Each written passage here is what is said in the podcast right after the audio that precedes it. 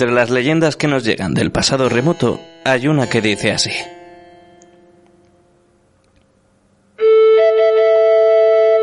Hace mucho tiempo existió un reino que ocultaba el poder dorado de los dioses. Era un lugar hermoso de verdes bosques y enormes montañas donde reinaba la paz. Pero un día fue presa de la ambición de un villano que le arrebató el poder dorado.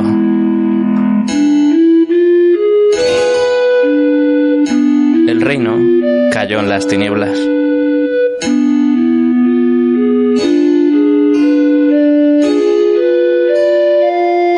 Y cuando el pueblo casi había perdido toda esperanza, apareció de la nada un joven vestido con ropas verdes.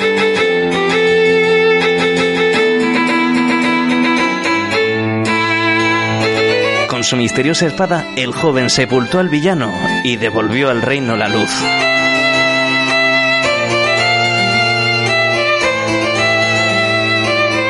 Como venía de otra época, el pueblo le llamó héroe del tiempo.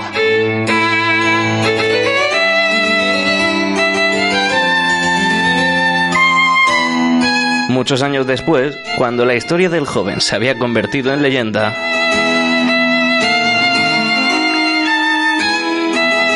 en el reino volvieron a soplar vientos de tragedia.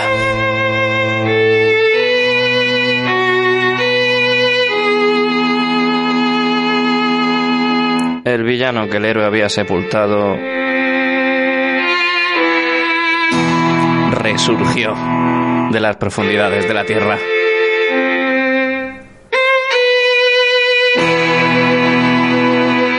El pueblo confiaba en que el héroe del tiempo volvería a salvar el reino. Pero el héroe no apareció.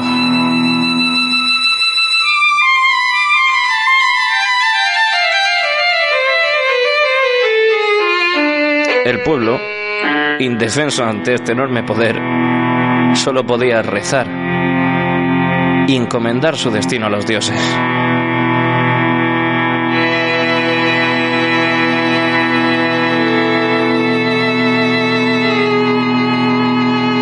¿Qué habrá sido de aquel reino?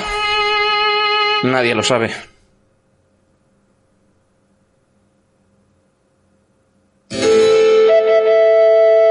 Aunque su recuerdo se ha borrado, la leyenda aún se respira en el viento.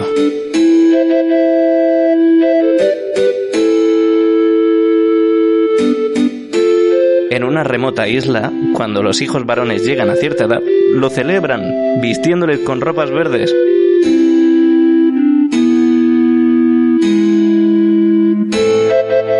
Que se conviertan en hombres valientes, como aquel héroe de la leyenda.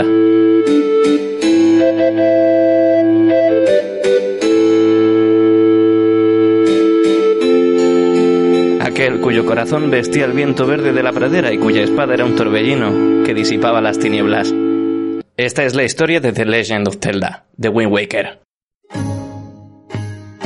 Estás escuchando Distrito 42 en Onda Cero.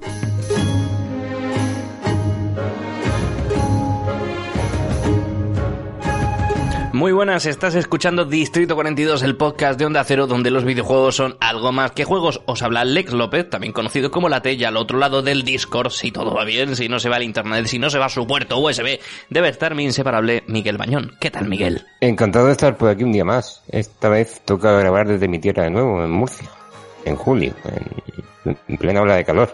En fin, todo extremadamente propicio para hablar de un juego tan veraniego como el que vamos a analizar hoy. Hoy toca Zelda, y no uno cualquiera. Toca mi Zelda favorito, mi videojuego favorito. Y es que estamos participando en esta iniciativa de Zelda que han montado desde la iniciativa Podgaming. ¿Cuánta iniciativa tenemos por aquí? Como siempre, un saludo a todos los compañeros que están haciendo un trabajo increíble y voy a enumerar esta enorme cantidad de podcasts. Creo que somos 19. Son Sector Gaming, ICG, de las Player Podcast, 7 bits, Punto de Partida, Arqueología Nintendo, La Regla del 3, GTM, Restart, supongo, New Player Podcast, Distrito 22, que somos nosotros, Topal Games, La Taberna del Moguri, Phoenix Games, Un Café con Nintendo reflejando el juego Game Elks, A Link to the Podcast, Topal Games y el Hipercubo. Somos el capítulo 10 de 19 y hablaremos hoy de The Wind Waker, una joyita dentro de esta saga tan extensa. Te recomendamos que escuches antes los episodios anteriores y sigas el orden de los mismos para tener una imagen más clara de lo que es toda la historia de la franquicia. Si vienes del podcast anterior, New Player Podcast, te damos la bienvenida. Si no, tira para allá, que han hablado de los Oracles. Y recuerda que cuando acabes deberías escuchar el podcast dedicado a False Swords Adventures, un de los compis de Topal Games. Ahora sí, Miguel, vamos a hablar de The Wind Waker.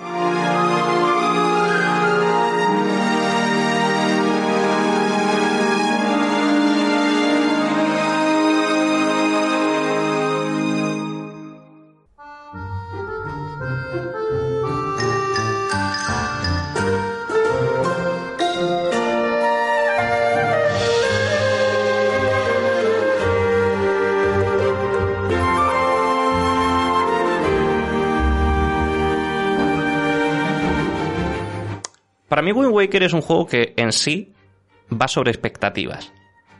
Al principio te presentan una leyenda, la leyenda del héroe, y tu personaje en un principio no es ningún héroe, no es una encarnación de ese Link, es algo de lo que luego hablaremos. Es simplemente un chaval que tiene que hacer cosas y que se encuentra con un marrón enorme. Y Wind Waker también está condicionado por las expectativas que se tenían de él en el momento en el que salió. Me explico. En el año 2000, concretamente el 24 de agosto, se presenta la GameCube, la consola que le iba a hacer la competencia a las consolas de 128 bits. Vamos, lo que viene a ser la PlayStation 2, la Xbox, la Dreamcast, etc. En la Space World 2000 se presenta la demo técnica de Legend of Zelda World Space 2000, que dejó a la gente pues un poco con ganitas de más. Era una demo en la que se veía al Link adulto peleando con Ganondorf, gráficos realistas, estética oscura, tono más, estilo pues mayoras más, estilo Karina of Time, oscurete, adolescente, adulto. Y a la gente pues le flipó muchísimo y la prensa empezó a venirse muy arriba y a decir que eso iba a ser una secuela y que eso iba a, a ser la continuación de pues esa estética, ese estilo de Karina of Time, cosa que no fue tal. De hecho, en el siguiente año, el año 2001, después de un año entero de silencio por parte de Nintendo, en la Space Wall se presenta lo que iba a ser el próximo Zelda, un estilo cartoon, conocido como cel shading, que es básicamente pues poner texturas planas como de dibujo animado, eliminando los bordes duros, eh, lo que hoy podríamos conocer pues como Breath of the Wild o como Borderlands. De hecho, Breath of the Wild tiene un paralelismo bastante grande con la presentación de este juego, ya que eh, las expectativas de Breath of the Wild iban en torno a una demo que se presentó para Wii U sobre un Zelda muy parecido a Ocarina of Time, en el que veíamos a Link peleándose con una araña, y además estaba muy logrado con sus menús y sus cosas, y luego eso pues no llegó nunca a, a, ver la luz ni fue a ninguna parte. El caso es que se presenta un juego con una estética cel shading, la gente empieza a mosquearse porque eso no es lo que esperaban y empiezan a hacerle preguntas a Shigeru Miyamoto que simplemente responde que querían orientar la saga a un público más juvenil. Esto también puede tener que ver con que Eiji Numa, director de The Legend of Zelda Wind Waker, acaba de ser padre y, bueno, siempre dijo que el hecho de, de ser padre le, le, hizo pensar en dirigir ese juego a un público más infantil que lo pudiera disfrutar, con colores más vivos, con una estética más llamativa y más amable, menos violenta. Y mira por dónde, hasta el año siguiente, que fue cuando se prometió la demo jugable, en el E3 no se pudo probar y la gente pues recibió algo completamente distinto a lo que yo creo que esperaban, porque al final acabó nombrado el mejor juego de L3 de 2002. Sí, y además, conforme ha ido pasando el tiempo, se ha ido viendo que no se equivocaron al darle ese premio. Yo creo que Wind Waker puede ser el juego, ya no el Zelda, sino el juego en general, de principios de siglo, que mejor ha envejecido a lo largo del tiempo. Si le echas la zarpa la remasterización en HD de Wii U, te darás cuenta de que, el juego es totalmente atemporal, pero es que ya no solo si le echas la mano a esa versión, con el simple hecho de que te hagas una copia de, del juego original, de, la versión de GameCube, y jugarlo, te das cuenta de que, bueno, es un juego totalmente atemporal en el apartado gráfico. Es un juego que después de 20 años se sigue sintiendo actual, se sigue sintiendo vigente. Yo de hecho he probado las dos versiones hace relativamente poco, la de GameCube y la de Wii U. eh, y he de decir que noto poca diferencia en lo gráfico. Evidentemente la resolución es importante y luego en lo jugable pues sí que se nota algo, sobre todo a nivel de menús, tienes que estar todo el rato entrando al menú, saliendo al menú. Pues, evidentemente el gamepad de la Wii U es una mejora de QoL bastante grande porque tienes los mapas, tienes las los, eh, patrones de la, de la, de la batuta de los vientos, podríamos llamarlo patrones, porque partituras no son. Eh, tienes, bueno, en definitiva, acceso a un montón de cosas que antes te hacían pasar por varios menús, que además eran bastante lentos, un poco ortopédicos, con sonidos un poco raros, repetitivos. Bueno, en definitiva, eh, eso era complicado. Pero a nivel gráfico no ha envejecido un ápice. De hecho, podríamos decir que incluso en el mundo, la navegación, el combate, tiene todo un game feel bastante increíble y se ajustaba a la perfección a lo que era el mando de GameCube. Sí, y de hecho, si juegas la versión de Wii U, te das cuenta de que técnicamente es incluso inferior en algunos aspectos a la de GameCube. Y es significativo porque que un juego de hace 20 años sea más puntero que su remaster de hace 10, eh, yo creo que no habla mal de su remaster, sino que habla muy bien del juego original. Era un juego que, aparte de ser muy bonito, técnicamente, otra vez, gracias a la potencia de GameCube, que recordemos que de las consolas de 128 bits era la consola más potente, pues gracias a esta potencia también se consiguió hacer un juego que, como digo, aparte de ser muy bonito, técnicamente era un prodigio. Sí, era agradable de ver y era fluido. Se sentía mm. espectacular jugando y yo creo que por eso también marcó una época. en mí yo creo que fue un antes y un después. Eh, también es un poco eh, no sé cómo decirlo sin que sea una palabra malsonante, es un poco fastidioso que el primer juego que yo tuve en mis manos en tres dimensiones, porque yo hasta entonces había jugado pues a típicos juegos de 16 bits y tal, el primer juego que tuve en 3D en mis manos fue el Zelda Wind Waker. Y eso yo creo que pone las expectativas un poco altas en otros juegos. En fin. En fin. Bueno, el juego salió en 2002, fue un éxito en la crítica, de hecho tiene unas notas altísimas, me parece que las tengo por aquí la chuleta, Famitsu un 40 de 40, Game Informer un 10 de 10, IGN un 9,6 sobre 10, Nintendo Power un 10 de 10, yo me acuerdo que era de los juegos con las notas más altas de la Nintendo Acción cuando la compraba, aunque bueno, la Nintendo Acción ya sabéis que es un poco trampa porque todos los juegos de Nintendo tenían mejor nota que el resto de juegos, esto era una cosa que uno no se plantea de pequeño. Y bueno, en definitiva, eh, yo creo que incluso después de haber salido y haber tenido unas expectativas previas que lo situaban como un posible perdedor con respecto a sus precuelas, el The Legend of Zelda de Wind Waker se supo sobreponer y de hecho la gente le supo perdonar los fallos que tiene, porque tiene fallos y también los vamos a comentar.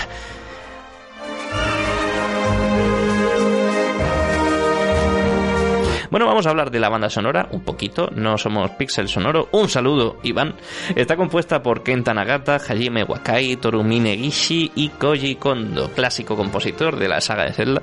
Y yo he de decir que es mi banda sonora favorita junto con la de Skyward Sword, que hace trampa porque está orquestada. Esta creo que es la primera que tiene sonido reales grabados, eh, no está hecho por mm, síntesis digital y se nota, se nota porque mm, yo creo que tiene algunos de los temas más memorables de la saga y además es una de las bandas sonoras que más se desmarca de los típicos simbolismos de la saga. Bajo mi punto de vista es una banda sonora que capta especialmente la esencia de cada sitio. Con esto quiero decir que el tema dedicado a cada emplazamiento en juego eh, capta muy bien lo que quiere transmitir ese lugar. Por ejemplo, me acuerdo perfectamente de la isla Initia, como el tema de, esa zona capta esa sensación de inicio de aventura, esa sensación de empezar algo nuevo. Eh, el tema de la abuelita, de la casa de la abuelita que está en esa misma isla también irradia un poco esa sensación de preocupación que una abuela siempre tiene por su nieto. Y, por supuesto, como, como no mencionar el tema de cuando vas navegando por el mundo con tu barco. Un auténtico clásico, un, e, especialmente meritorio que un juego que empezó tan mal respecto a críticas y respecto a, recepción de la gente, eh, a nivel musical creó temas que son indiscutibles y que a día de hoy conforman eh, auténticos clásicos de la franquicia. desde luego lo que tiene es mucho, mucho carisma. Eh, Mm. hay, hay temas que son absolutamente icónicos, como por ejemplo el de la isla del dragón.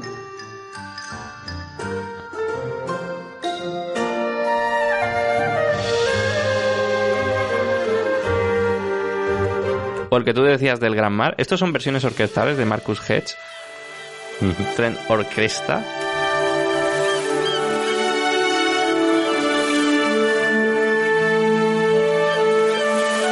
Seguro que alguien que sepa más de música que yo sabrá decirme por qué el tema de Sea, es decir, el, el del campo abierto, del gran mar, me recuerda tanto al del campo de Irule.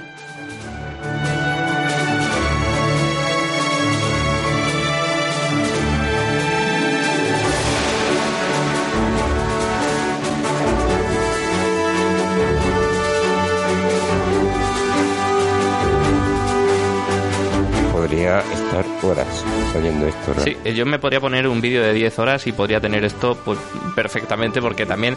Y es parte de la magia, porque está diseñada para eso. O sea, es una canción, es un tema que vas a estar escuchando durante muchísimo tiempo ya que vas a estar horas y horas navegando por lo que es el Gran Mar. No se llama Gran Mar por nada y es una de las principales críticas que recibió el juego una vez salió. Hablaremos del mar, ya que es uno de los dos elementos más destacables de este juego, al menos desde mi punto de vista.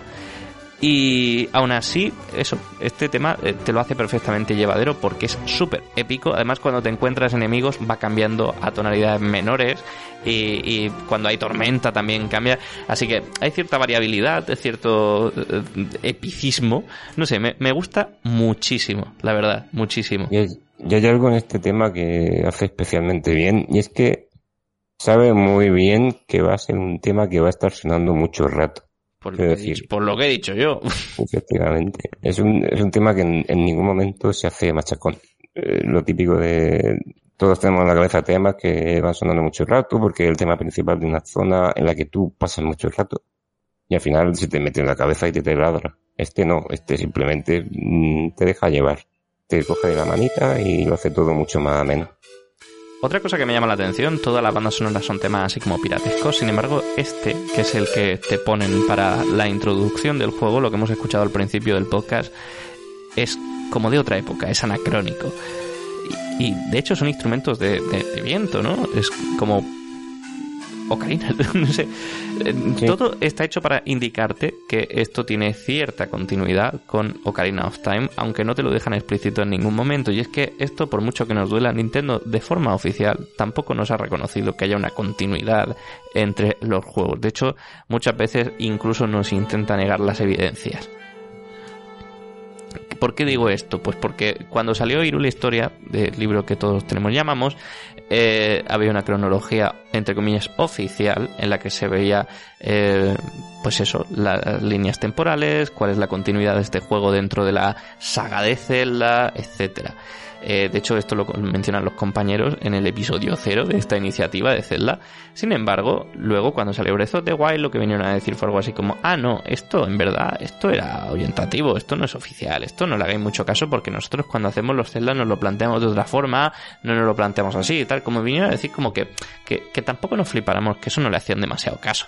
Y esto es lo triste, es que a veces nosotros pues le hacemos más, más caso a, al juego que sus propios creadores y es una realidad que tenemos que afrontar los fanses de la saga. Aunque bueno, siempre hay referencias ahí que son referencias para no pillarse los dedos, existen, nos encantan y esta pues es una de ellas. Eh, todo parece indicar que este juego está en la línea temporal que en la historia se reflejaba como la línea temporal en la que el Link adulto vive eh, y, y, consigue derrotar a Ganondorf y luego vuelve a su tiempo y deja el futuro pues vacío, pero luego Ganondorf pues resurge se supone, y vuelve a haber un cataclismo. Y luego, pues, el héroe no vuelve, por alguna razón que no sabemos.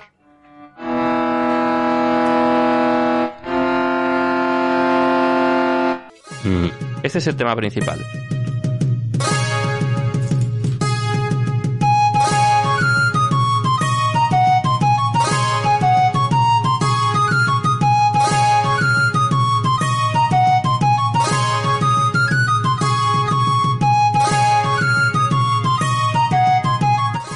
Estos son versiones MIDI pochas, ¿vale? Porque no, no he querido poner la banda sonora original, Mm. porque no la encuentro. Tiene un toque, tiene un toque, ¿cómo decirlo? Celta. mm, Es irlandés, no. es un rollo irlandés. Me recuerda un poco, pues eso, historias de navegación, de piratas, de leyendas.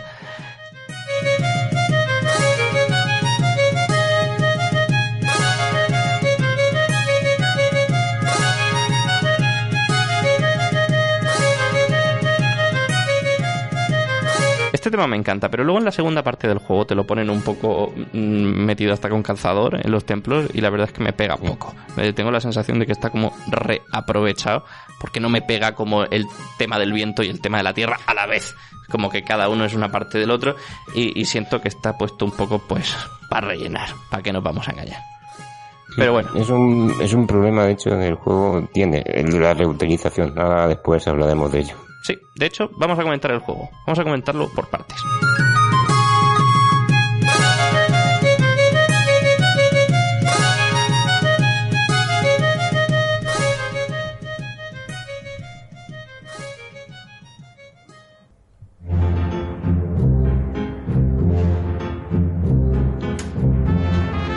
Para mí el juego tiene dos elementos especialmente destacables con respecto a el resto de celdas. El primero de ellos es el mar, la extensión que sustituye a la clásica pradera de Irule o al cielo de Skyward Sword y luego la otra mecánica es el viento.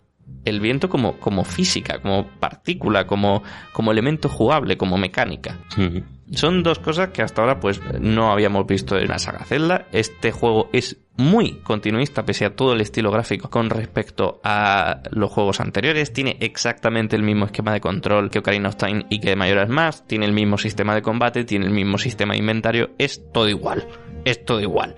De hecho, a nivel de, de simbolismos y, y cosas, es también prácticamente lo mismo, porque tienes la misma espada, tienes el mismo escudo, tienes los mismos objetos, casi parece un remake a veces. Y de hecho, si quitas un poco el, el envoltorio, la forma de navegar por el mar no tiene mucha diferencia a la hora de, de diferenciarse, la redundancia, con el caminar con, con el caballito en Ocarina of Time y Majora's Mask. Es realmente un método de desplazamiento horizontal.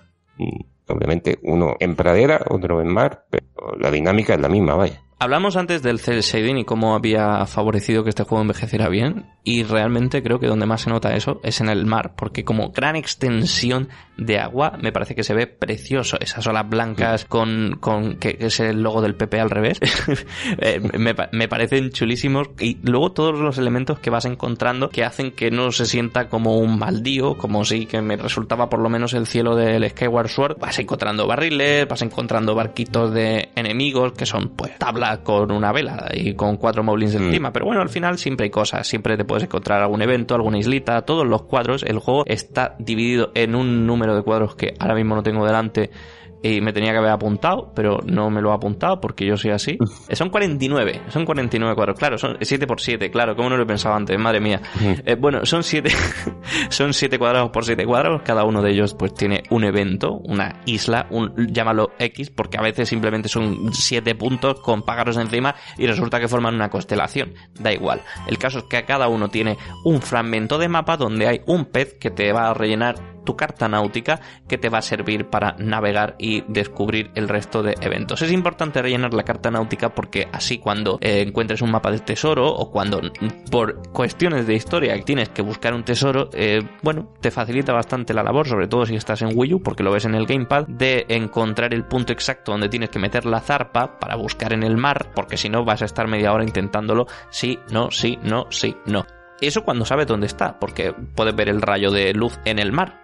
Cuando vas navegando por ahí, ves rayos de luz y esos son tesoros ocultos donde te puedes acercar y tirarles una garra y directamente sacas un tesoro que normalmente son 50 rupias. Tienes que buscar el sitio, la isla exacta donde tienes que buscar ese tesoro. Ir revelando el mapa pues es útil. Además los peces te dan información sobre esa isla o sobre alguna isla cercana que te puede servir para encontrar algún tipo de secreto, generalmente piezas de corazón o cosas de la historia como los fragmentos de la trifuerza que es el relleno que han metido en este juego para ahorrarse dos templitos. Ya hablaremos de eso.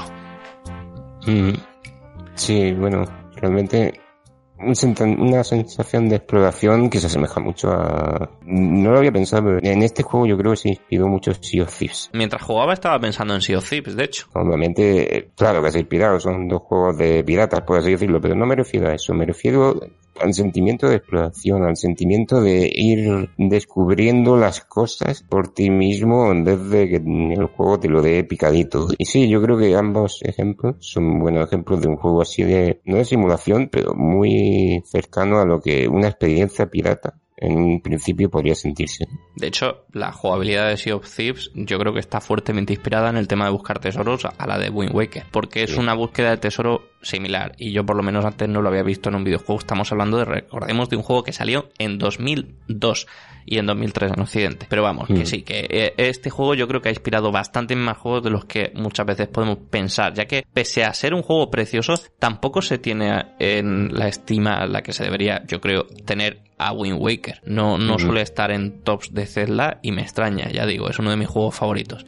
Más cositas del mar, aparte de encontrar tesoros y aparte de tener que hablar con peces aleatorios para encontrar datos random, solemos tener islas, eh, tenemos algunas islas grandes, concretamente tres o cuatro, la mayoría de islas grandes pues las vamos a recorrer al principio de la historia y luego vamos a tener pues algún que otro templo, eventos aleatorios, islas donde halladas, mm, alguna isla particular que vemos que tiene cositas de off quests, bueno, en definitiva, variedad de cosas que iremos encontrando en el mar y que nos invitarán a bajarnos. Eso sí, al principio vamos a encontrar a muchas puertas cerradas, vamos a tener que volver más tarde con otro objeto, estilo pues una flecha o una bomba o el martillo para aplastar un interruptor, porque no todas las islas están accesibles desde el principio. Pero bueno, parte de la exploración también es eso.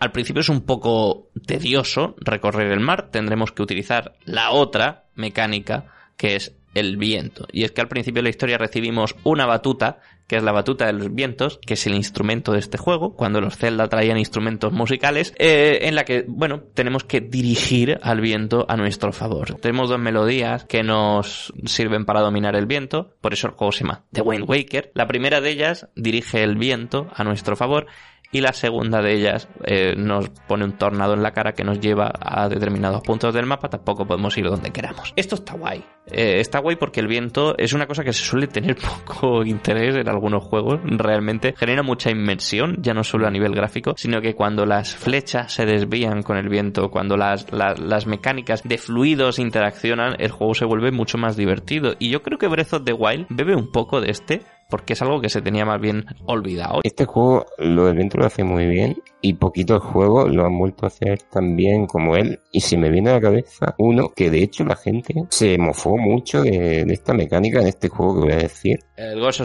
Y cuando lo hacían yo decía, efectivamente, yo cuando, cuando, lo, cuando lo hacían yo decía, bueno, pues no lo entiendo. O sea, el viento como indicador de dirección o, o para guiarte me parece uno de los indicadores que mejor se implementan en, en, videojuego a nivel orgánico. Un poco exagerado y sí que es verdad que un poco, mm, bueno, eh, vamos a ver, cómo es posible que el viento sepa, entre comillas, a dónde tienes que ir, pero si te lo tomas como un, una casualidad que se da en ese mundo y que eh, te lleva al punto donde tienes que ir, de forma, pues eso, casual, eh, mística, si quieres. A mí me parece genial, a mí me parece a nivel orgánico, a nivel de narrativa orgánica, environmental storytelling, como se le suele decir, me parece de chapó esa mecánica, sinceramente. En el caso de Wind Waker es curioso además porque tienes el viento perfectamente hecho, que no solo te sirve como indicativo visual de hacia dónde va, eh, sino que lo vas a tener que utilizar en la historia físicamente. O sea, cuando vas en el barco tienes que utilizar el viento de una determinada manera porque es lo que te va a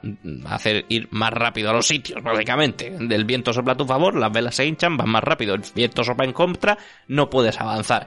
Esto hace que a veces sea un poquito complicadete hacer algunas cosas porque si quieres rodear una isla tienes que cambiar la dirección del viento tres veces. Eh, puede ser un poco tedioso ya que cada vez que tocas la, melodía del viento es tienes que ver la animación, la hace la como la ocarina. Si habéis jugado la ocarina of time sabéis perfectamente cómo, cómo va esto. Entonces, bueno, eh, por esa parte es un poco mm, ne, pero luego por otro lado, eh, también está guay que tengas que tener en cuenta la dirección del viento para resolver algunos puzzles, porque te tienes que lanzar con la cosa esta que vuelas, con la hoja de Q, porque tienes que lanzar un determinado objeto o una determinada persona y si el viento va a favor lo va a conseguir alcanzar el objetivo y si no, no, etcétera. Entonces me parece que lo implementa muy bien todo hasta que llegas al barco, te subes y tienes una flecha amarilla horrible, gigante, detrás del barco que te está diciendo todo el rato la dirección en la que va el viento. Que yo entiendo que es una ayuda visual enorme y que entiendo que es exigencia de la época que no hubiera una opción para desactivarla, pero no deja de estar ahí. Y es un elemento que yo creo que ha envejecido regular. Sí, además porque es totalmente innecesario. Porque hay una brújula. Claro, hay una brújula y si no recuerdo mal, eh, el propio viento se, se representa como líneas blancas alrededor del barco. Sí, Así es. Entonces, bueno, pues tira un poco de intuición de saber cómo funciona el viento y ya está. La flecha no sirve de nada ahí realmente. Visualmente es horrible, pero por lo menos tiene una utilidad, que es indicarte la, de la dirección del viento. Otra cosa del mar, también a, a, destacar, es que el mar sirve también como pantalla de carga. Tú mientras no estás en una isla, no está cargada, el mar, como amplia extensión que es, te sirve para cargar las islas en la distancia conforme te acercas. Eso hace que todo sea muy fluido y que no haya pantallas de carga entre zonas y, bueno, eh, que pueda haber zonas pues, más extensas, como puede ser el Gran Mar. Aunque eso sí, las islas en su mayoría son bastante pequeñitas. Quitando las islas principales de la historia, el resto suelen ser islotes que simplemente visitas para hacer un pequeño puzzle, para ver un pequeño evento, jugar a un minijuego o, o solo tienes que ir una vez. Otras son de paso obligatorio, pero son testimoniales y otras directamente es que no están. Por ejemplo, las islas Pet Volador están destruidas y no sé si es porque no les dio tiempo a meter la mazmorra, porque no quisieron meterla o por qué, pero es un poco bajón esa parte de la historia y de hecho yo, desde mi humilde opinión, eh, creo que este juego pega un bajón en su segunda mitad impresionante. Y hay un punto concreto, un, un, plot point, vamos a llamarlo así, en el que para mí la historia se troncha y se va todo un poco a tomar por saco. Mm. Distrito 42 en Onda Cero. Vamos a comentar las partes. Sí, tenemos que empezar, como el propio nombre indica, de la isla con Isla Initia, donde todo comienza. Tenemos aquí a nuestro pequeño Link que se despierta de su siesta proletaria particular y se encuentra con su hermanita, que si no recuerdo mal, está situada en una especie de torreón vigía. Es una especie ahí. de torreón barra faro que tienen en el muelle. Mm, sí. A ver, Isla Initia es un tutorial. Toda la isla mm. es un tutorial. Y de hecho me parece que está muy guay porque aparte de ser un tutorial, eh, bueno, eh, aprendes un montón de mecánicas de forma totalmente opcional y, y es casi como un patio de juego. Tienes, eh, por un lado, la, lo de la hermana, que te enseña pues que, bueno, puedes nadar, porque puedes llegar nadando al sitio, eh, que tienes una, una, barra de natación, no puedes nadar de forma infinita. En este Zelda no puedes nadar de forma infinita, como es lógico, porque llegarías nadando a cualquier isla. Tienes una especie de esfera que se va vaciando y cuando llega al final te ahogas y pierdes un cuarto de corazón. No es muy grave la penalización, simplemente es para que no puedas llegar a determinados sitios. El caso es que, eh, bueno, subes ahí y tu hermana te enseña a usar el catalejo. Mm. Tu hermana te enseña a usar el catalejo, es un objeto que te da para que veas las cosas de lejos, sin más. Objeto curioso, pero como en este Zelda las extensiones son enormes y muchas veces tienes que llegar volando a sitios que están muy lejos, viene muy bien. El catalejo te dice que mires a los, a los buzones y ya te explica de paso lo que es un buzón. Es que es un tutorial es un tutorial. Te introducen la mecánica de buzón y te dicen que te pueden llegar cartas de ahí, no sé qué, no sé cuánto. Vale. Entonces ya ves al pájaro llegar, el pájaro viene con Tetra, Tetra es un nuevo personaje, muy importante en la historia. El caso es que el pájaro deja, bueno, le están disparando cañones un barco pirata, eh, cañonazos, y deja caer a Tetra en el bosque. Entonces tú, tú, persona, a tu hermana, te dice, ve, ve al bosque que se ha caído ahí una muchacha. Y tú, pues como no tienes personalidad, le dices que vale. Y, y va al bosque. Antes de llegar a, a, este punto, has pasado por la casa de los gemelos. Que me parece muy guay. Porque tienes dos gemelos. Uno de ellos tiene un cabezón enorme. Y el otro es un señor mayor que lleva una lanza. Uno de ellos te enseña a pelear, te hace el tutorial de combate y es el que te va a dar la espada después del tutorial de combate. Y el otro es completamente opcional, pero aparte de ser el clásico NPC que está en una posición elevada para enseñarte a fijar el blanco, te invita a entrar a su casa y dentro de su casa tiene eh, una serie de tutoriales de, pues eso, más de texto, vamos a llamarlos así. Pero esto, esta parte es completamente opcional y además puede haber una animación en la que los hermanos se pelean y es súper gracioso, porque no se llevan bien. Y son una familia desestructurada. Bueno, el caso es que te dan tu espada y ya tienes que tirar para allá o puedes seguir haciendo marraneo por la isla. Puedes coger los cerdos y dárselos a la señora y luego más adelante vuelves y el cerdo te sirve para conseguir un objeto oculto. Puedes eh, cortarle el césped a un señor. En definitiva, te enseñan un poco cómo funciona el entorno, qué puedes hacer, métete por aquí, agáchate por aquí, coge este cerdo, lánzalo por aquí, eh, corta esta hierba, fíjate que si haces el ataque circular cortan más. Y ya cuando subes al bosque tienes tu primera pseudo mazmorra, que no es una mazmorra porque son dos habitaciones con bichos y ya está. Y aquí pues ya conoces a Tetra, te dicen que todo muy bien, no sé qué, no sé cuánto, y te secuestran a la hermana. Bueno, eh, esto va a ser realmente el, el, ¿cómo decirlo? La motivación de Link para, para el resto de la historia. Recordemos que Link históricamente había sido el, el héroe de la leyenda, se nos da desde el primer momento como héroe, su propósito es salvar al mundo y en este juego no. En este juego el propósito de Link es salvar a su hermana y a partir de las cosas que hace para salvar a su hermana es cuando se convierte en héroe, porque las cosas que hace para salvar a su hermana no solo influyen en su hermana y en él, influyen en el mundo. Tiene que ir sorteando sus correspondientes mazmorras que a su vez presentan un problema para el mundo que él debe solucionar para que obviamente el mundo no se venga abajo y digamos que es como una, una acción sobre el mundo totalmente inintencionada pero que al final deriva en otra vez Link siendo el héroe pero el cambio de premisa es bastante interesante es que realmente este Link no es el, o por lo menos no se plantea como el héroe de la leyenda como tú dices. Te cuentan la leyenda directamente de Ocarina of Time, te cuentan la leyenda del héroe del tiempo que salvó al mundo de Ganondorf, pero luego Ganondorf volvió y lo destruyó todo, etcétera. Y tú realmente lo que estás vestido es con una ropa ceremonial que homenajea al héroe de la leyenda porque has cumplido 10 años y vas a... Eh, es como tu comunión, vas vestido de comunión. Realmente no te dicen la edad que tienes, se supone que tienes que tener una edad parecida al héroe de la leyenda, pero eso no tiene mucho sentido si eres Link adulto, porque tú no eres adulto, tú eres un niño.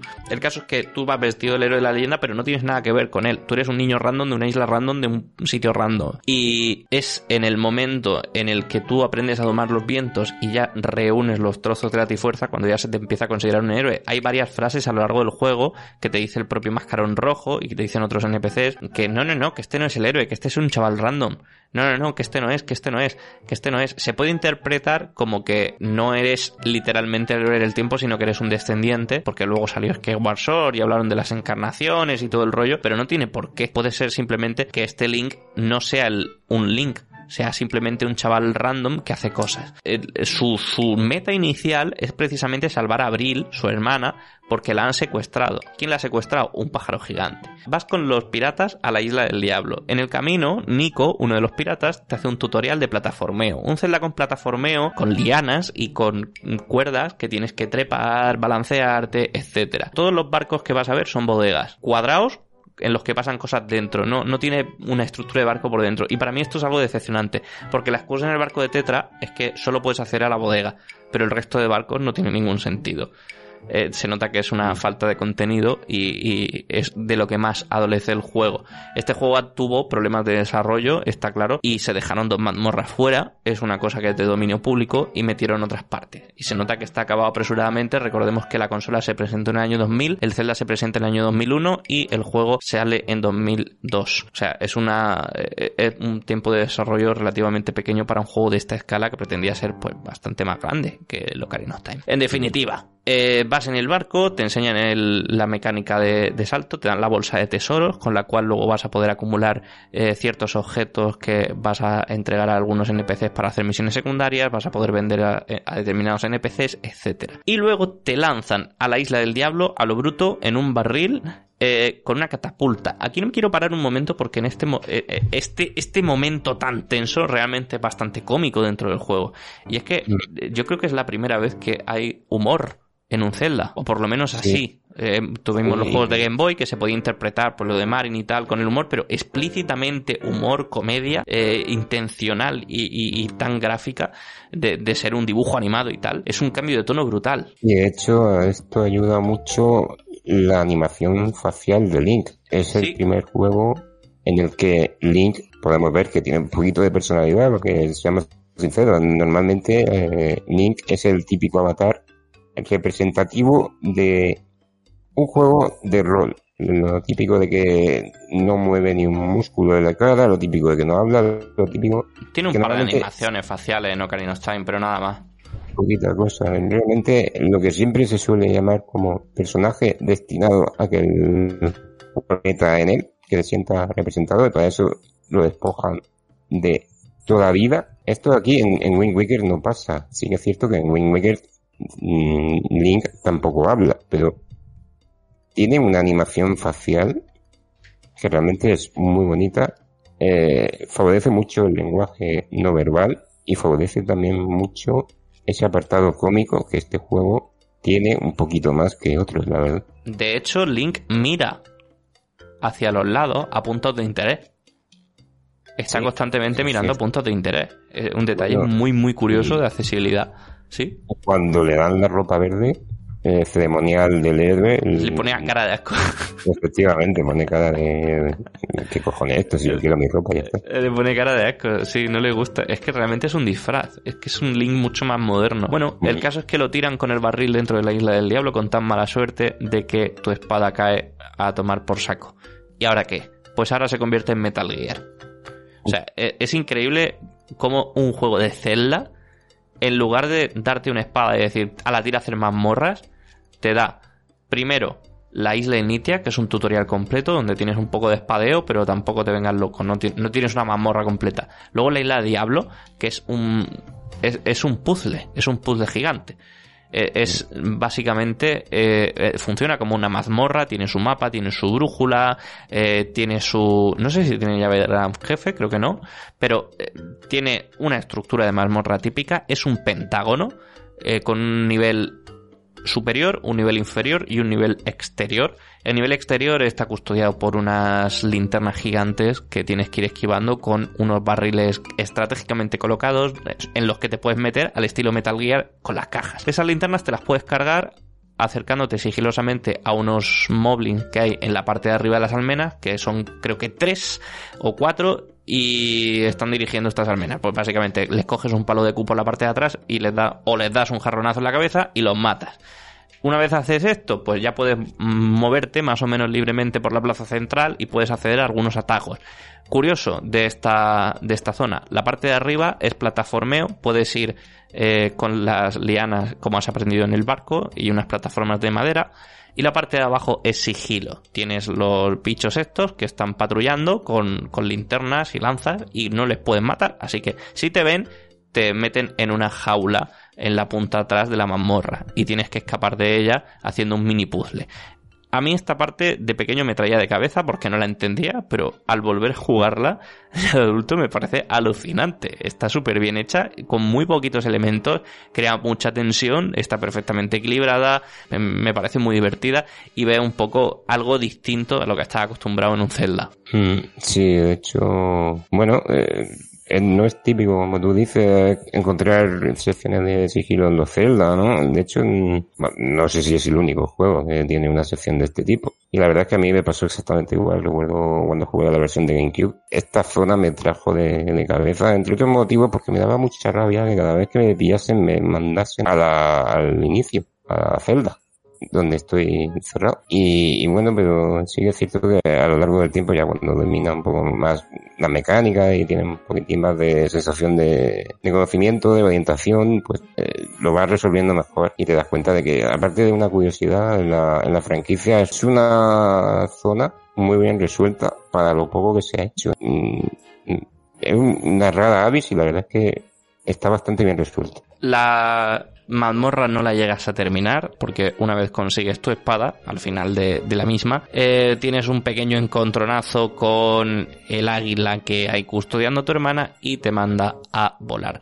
Hay que decir también que en este sitio nos introducen una cosa nueva que es una especie de, de piedra que nos da tetra con la que se puede comunicar con nosotros. Y es que aquí no tienes un companion como tal no tienes una Navi no tienes una una Fai que vaya contigo. Eh, Se podría considerar que tu companion es Mascarón Rojo, aunque la piedra por la que te hablará Mascarón Rojo te la da Tetra en un principio. Es curioso porque antes me comentabas fuera de micro que no te gusta cómo se entrega la batuta en el juego, pero es que la piedra, que es un elemento que perfectamente te podría entregar Mascarón Rojo, se la ingenian para dártela de otra forma y no sé, es curioso, te la metes en el bolsillo, mm. Tetra traición y, y con eso ya podrás hablar de forma telemática, pero no tendrás a alguien molestándote todo el rato diciéndote, hey, ¿sabes que puedes hacer esto? Y de hecho puedes darle o no darle, es totalmente opcional. En fin, una vez resuelto Isla Diablo, eh, te mandan a tomar por saco volar y tú naufragas en Isla Taura, que es para mí, a mi parecer, la isla más chula del juego.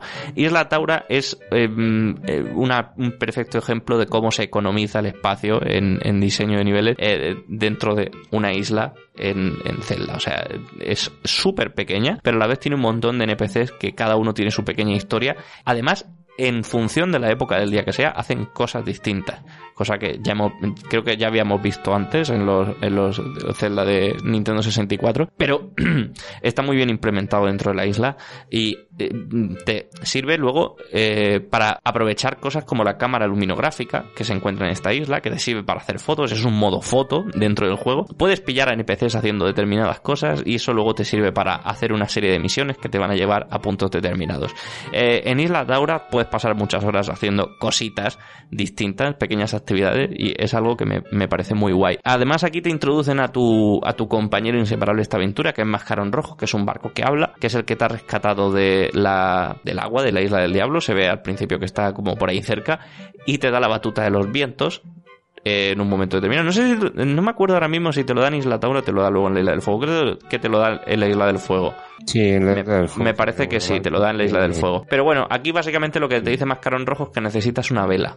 O sea, que él te ayuda, que está muy guay, pero que necesitas una vela y, sin una vela pues no vas a poder ir en ninguna parte. Entonces, en lo que consigues la vela, pues te tienes que ir recorriendo Isla Taura, pues conociendo a sus NPC, buscando a la gente, intentando hablar con ellos, viendo qué misiones secundarias te plantean. Hay una que te dice que, que hay unos niños que están perdiendo por saco. Eh, bueno, si haces las cosas de Isla Taura, eh, acabarás llegando a el mercader que te vende la vela y, y con eso ya te puedes echar al mar. Realmente Isla mm. Taura, lo más destacable que tiene desde mi punto de vista es que es un sitio al que puedes volver varias veces a lo largo de la historia, porque aparte de que tiene comercios que te van a interesar y tiene varias misiones secundarias que te exigen ir yendo y viniendo a determinados puntos de la geografía del Gran Mar, creo que evoluciona muy bien. Eh, tienes también una melodía, que es la melodía de transcurrir, que la aprendes aquí y de hecho te va a servir porque vas a estar todo el rato volviendo de noche y de día, ya que ocurren cosas distintas y hay determinados NPCs que solo se activan en momentos concretos.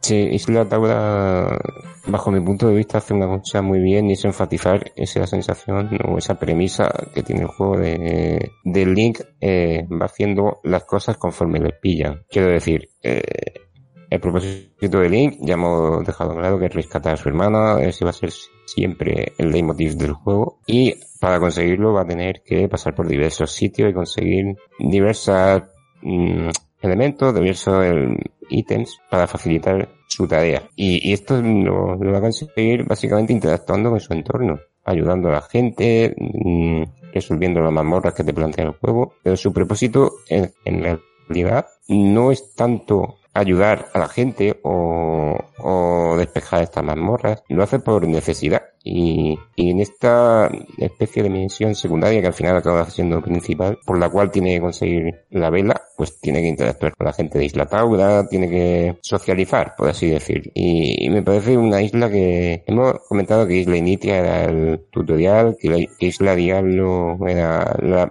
como la primera incursión en esta mecánica de sigilo. Isla Taura para mí es la zona en la que se enfatiza de verdad la premisa del juego, que es la de eso, socializar con la gente para conseguir las cosas necesarias para rescatar a tu hermana, que no deja de ser en ningún momento tu objetivo principal. Entonces, me parece una isla muy bien diseñada, tanto a nivel, como tú has dicho, de espacio y de, y de optimización de recursos, pero también a nivel argumental.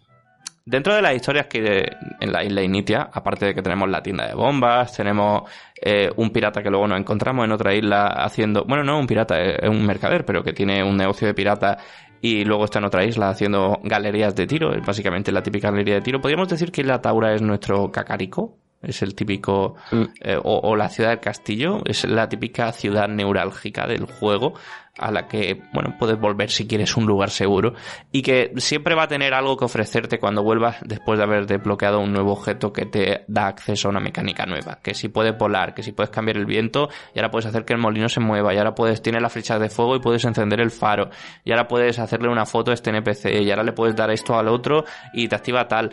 Además, tiene una cosa curiosa, hay, un, hay dos NPCs eh, em, que no sé muy bien qué moraleja quieren lanzar, pero están ahí. No sé si simplemente quieren hacer gracia. Son dos NPCs que están en la isla Taura y son los padres de las otras dos niñas que han secuestrado Ganondorf, porque secuestra a cuatro niñas. Secuestra, bueno, secuestra a tres niñas, perdón. Eh, dos de Isla Taura, Abril, y luego pretende secuestrar a Tetra. Eh, eh, las dos niñas de Isla Taura, bueno, todas tienen en común que tienen las orejas puntiagudas. Esto significa que son ilianas. En el mundo de Zelda hay distintas razas humanoides. Los humanos son eh, humanoides de orejas redondas, los ilianos son humanoides de orejas puntiagudas.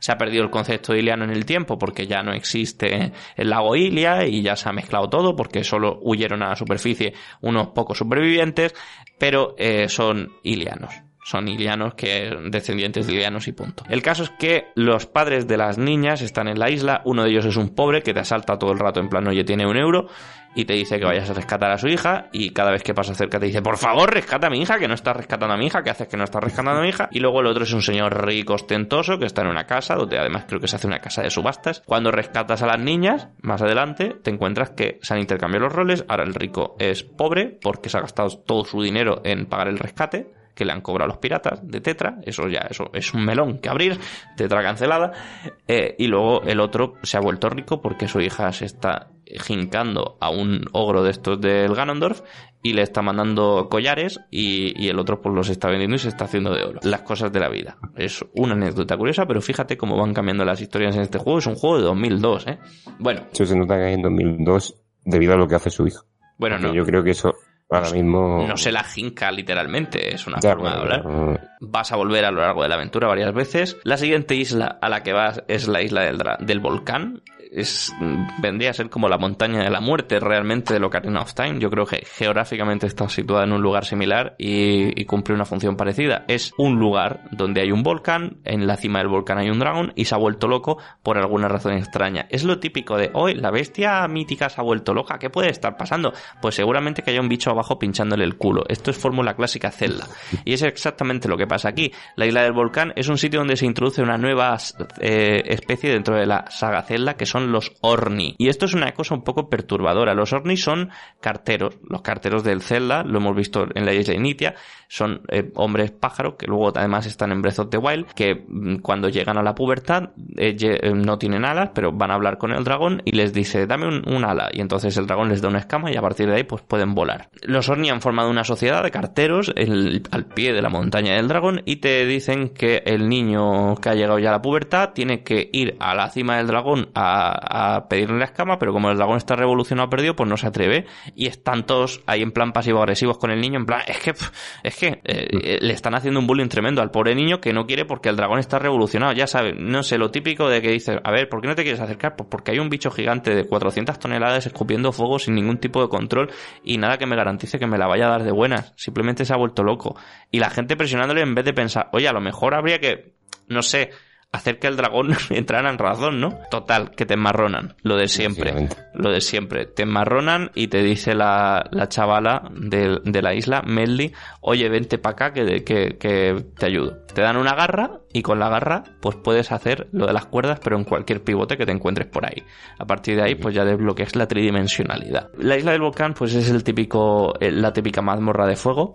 No tiene mucha historia. Mola porque eh, aprovecha mucho la interacción del entorno. Tienes salas con jarrones de agua que lanzas a la lava y eso te genera plataformas y con eso pues puedes avanzar. Eh, algo muy típico de la fórmula Zelda, si venís escuchando esta iniciativa pues lo habréis escuchado 50 veces, es que cuando tú consigues un objeto en una mazmorra ese objeto va a servir para pasar los puzzles de la mazmorra y luego va a servir para cargarse al boss de la mazmorra. Esto eh, es fórmula típica de Zelda, pero no todos lo hacen igual. No todos aprovechan bien el objeto para el boss final, ni todos aprovechan luego el objeto en mazmorras posteriores. En el caso de, de Wind Waker solo tiene cuatro mazmorras, propiamente dichas, cinco si contamos la isla del diablo, que la visitas en dos partes, y la segunda no se siente como una mazmorra, y realmente en este juego sí que se aprovechan esas herramientas a lo largo de la aventura, por lo menos yo tengo esa sensación, no tengo la sensación de que una vez ya has terminado con la garra, ya no la vuelves a usar más, la estás usando desde el principio hasta el final de la aventura. De hecho, la integras dentro del barco. En este juego se suelen integrar las herramientas dentro del barco, las bombas, la garra, etcétera. Una cosa que me llama la atención es que, lo dicho, esto no es un templo típico de, de un Zelda. No es has venido a este templo a por el colgante de has matado al bicho, te damos el colgante. Aquí matas al bicho, te dan una pieza de corazón y fuera, porque esto no era un templo de verdad. Esto era simplemente la casa del dragón que tenía un bicho dentro de Ganondorf dando por saco y, y tú te lo cargas. ¿Es un templo del, fuego? Sí, pero tú no has ido ahí a cumplir una misión divina. Simplemente has ido a cargarte al bicho que está dando por saco, pero no te da nada el templo. El orbe de Din te lo da después el niño que lo tenía él en su casa. Estaba jugando con él. Mm. Simplemente. Volvemos a tener otra prueba de que no eres el héroe de nada. Simplemente estabas ahí y estás haciendo cosas que circunstancialmente te están convirtiendo en un héroe, pero no hay una predisposición del destino, simplemente estás tú contra el mundo y, es un poco la sensación que se sigue transmitiendo. Y respecto a lo de Din, eh, en Zelda tenemos tres diosas típicas, Din, Farore y Nairu, con sus símbolos típicos. Eh, el de Nairu son tres medias lunas con tres puntos en medio, enfrentadas. Este es el, el símbolo que utilizaban los Zora en su cultura. ¿Por qué estoy contando esto? Pues porque aunque te dan el orbe de Din y es el templo del fuego, todo lo que envuelve a la cultura Orni eh, tiene zafiros de la cultura Zora. las medias lunas enfrentadas de la cultura Zora están exactamente igual en las ropas, en los monumentos, en la simbología Orni. Con lo cual es muy, muy, muy probable que, aunque tampoco se dice de forma explícita, pero se insinúa de forma muy bestia en este juego, los Orni sean descendientes directos de los Zora, que se hayan adaptado después de hacer, bueno, de haber una inundación. ¿Por qué? Pues porque seguramente no toleran igual de bien las aguas saladas que las aguas dulces y prefirieron adaptarse al aire. Pero no deja de ser curioso porque luego en Breath of the Wild están las dos especies. Eh, bueno, en fin. Eh, otra cosa, otra cosa que también respalda esto es que se supone que los sacerdotes del templo del, del viento y de, de la tierra son descendientes de los sacerdotes anteriores. Y uno de ellos es un Kokiri y el otro de ellos es una Zora que además utiliza exactamente los mismos símbolos en sus ropajes que Medley. Entonces se, se, da a entender que Medley en realidad desciende de la anterior eh, sacerdotisa que era una Zora. O sea, que los Orni descienden de los Zora. Pero bueno, no nos adelantemos. Simplemente era hacer el apunte de cómo ya nos van dando pistas de que en realidad eh, eso, son culturas descendientes.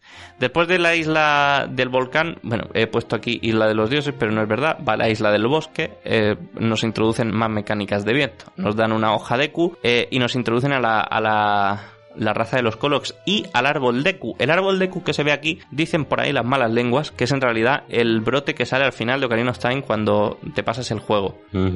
Que eh, el mismo sitio en el que cae, pues ese es el árbol Deku. De hecho, está sobre el. O sea, la isla del bosque es un árbol gigante roto. Entonces, como que la isla del bosque es en realidad el cuerpo del anterior árbol Deku y el árbol Deku que hay dentro es el hijo. Es una cosa así un poco turbia. Sí, bueno, es una, una teoría interesante, desde luego. ¿Qué respalda esta teoría? Pues lo mismo que estaba contando antes. Se supone que los Koloks descienden de los Kokiri. De hecho, cuando hablas con el árbol de Q, te explica lo mismo, que te confunde con el héroe porque lleva la misma ropa y se pone nostálgico, pero que no tiene nada que ver. todo el rato te lo repiten. El dragón también te ha dicho lo mismo antes. Eh, luego, cuando cuando eh, mm, hablas un rato con él te dice que los Kokiri antes tenían, o sea, que los Koloks antes tenía eh, forma humana y luego que también eh, uno de los Koloks es descendiente de un Kokiri 100%, o sea que mm, por lo menos comparten sangre. Además, esto ya te lo digo yo, Kokiri Log Tronco. Para mí está bastante claro.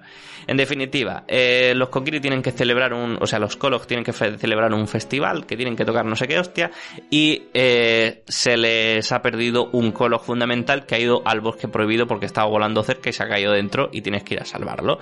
Así que te dan una hoja con la cual puedes planear. También es el primer Zelda en el cual se planea. Y es un avance importante porque ha marcado mucho lo que serían los celdas posteriores, tanto en Skyward Sword, que tienes la cosa esta para amortiguar caída, como en el Breath of the Wild, que directamente una de las mecánicas fundamentales es poder planear. Eh, el planeo de la hoja de Q consume magia, pero eh, bueno, luego más adelante cuando nos quitan esa barra de magia y nos ponen la de energía, eh, eh, hay una mejora de calidad de vida impresionante. El caso es que la, hoja de colos consume magia porque se supone que pesa mucho para poder volar normalmente, pero te permite acceder a sitios donde antes no podía acceder volando. Por eso tampoco hay cucos en este juego, yo creo. Es una cosa que me, me decía el otro día mi pareja. Oye, no hay cucos en este juego, solo hay cerdos que hacen lo mismo que los cucos, pero no, no, hay, no hay cucos. Y es porque no, no puedes tener un bicho que haga exactamente lo mismo que la hoja de eco. Te sirve para planear y acceder a zonas inaccesibles antes. Y también eh, es una mecánica que interacciona completamente con el viento. Tienes que estar cambiando todo el rato la dirección del viento porque eh, si va a tu favor vas a volar más lejos. De hecho, luego por ahí hay incluso una gincana de vuelo y todo. El templo del viento, pues en la línea del anterior, son dos templos muy buenos. Al menos a mí me lo parece. Están bien diseñados, de fórmula típica de Zelda, son divertidos, son eh, relativamente rápidos de jugar, eh, utilizan muy bien las mecánicas del, del propio, las que desbloqueas en el propio templo. En este caso la hoja de Q que la traes de fuera y luego el boomerang que lo consigues en este, en este templo. Y el boss también es el típico boss en, los que, en el que tienes que ir cortando cosas con el boomerang, etcétera. Es un templo chulo, de hecho, por cierto, respecto a lo, a lo que ha dicho de los cerdos y los cucos, me gustaría saber, porque no me acuerdo si los cerdos esta cosa. Sí, creo recordar que sí. Porque entonces sí que son un calco absoluto de, los cucos, solo que con una, una, un pequeño twist argumental, por lo que tú has dicho, ¿no? De, para que no puedan volar. Ya tienes la hoja para que quieres agarrarte una gallina. Más bien es para que no rompan las mecánicas al principio del juego, hmm. creo yo.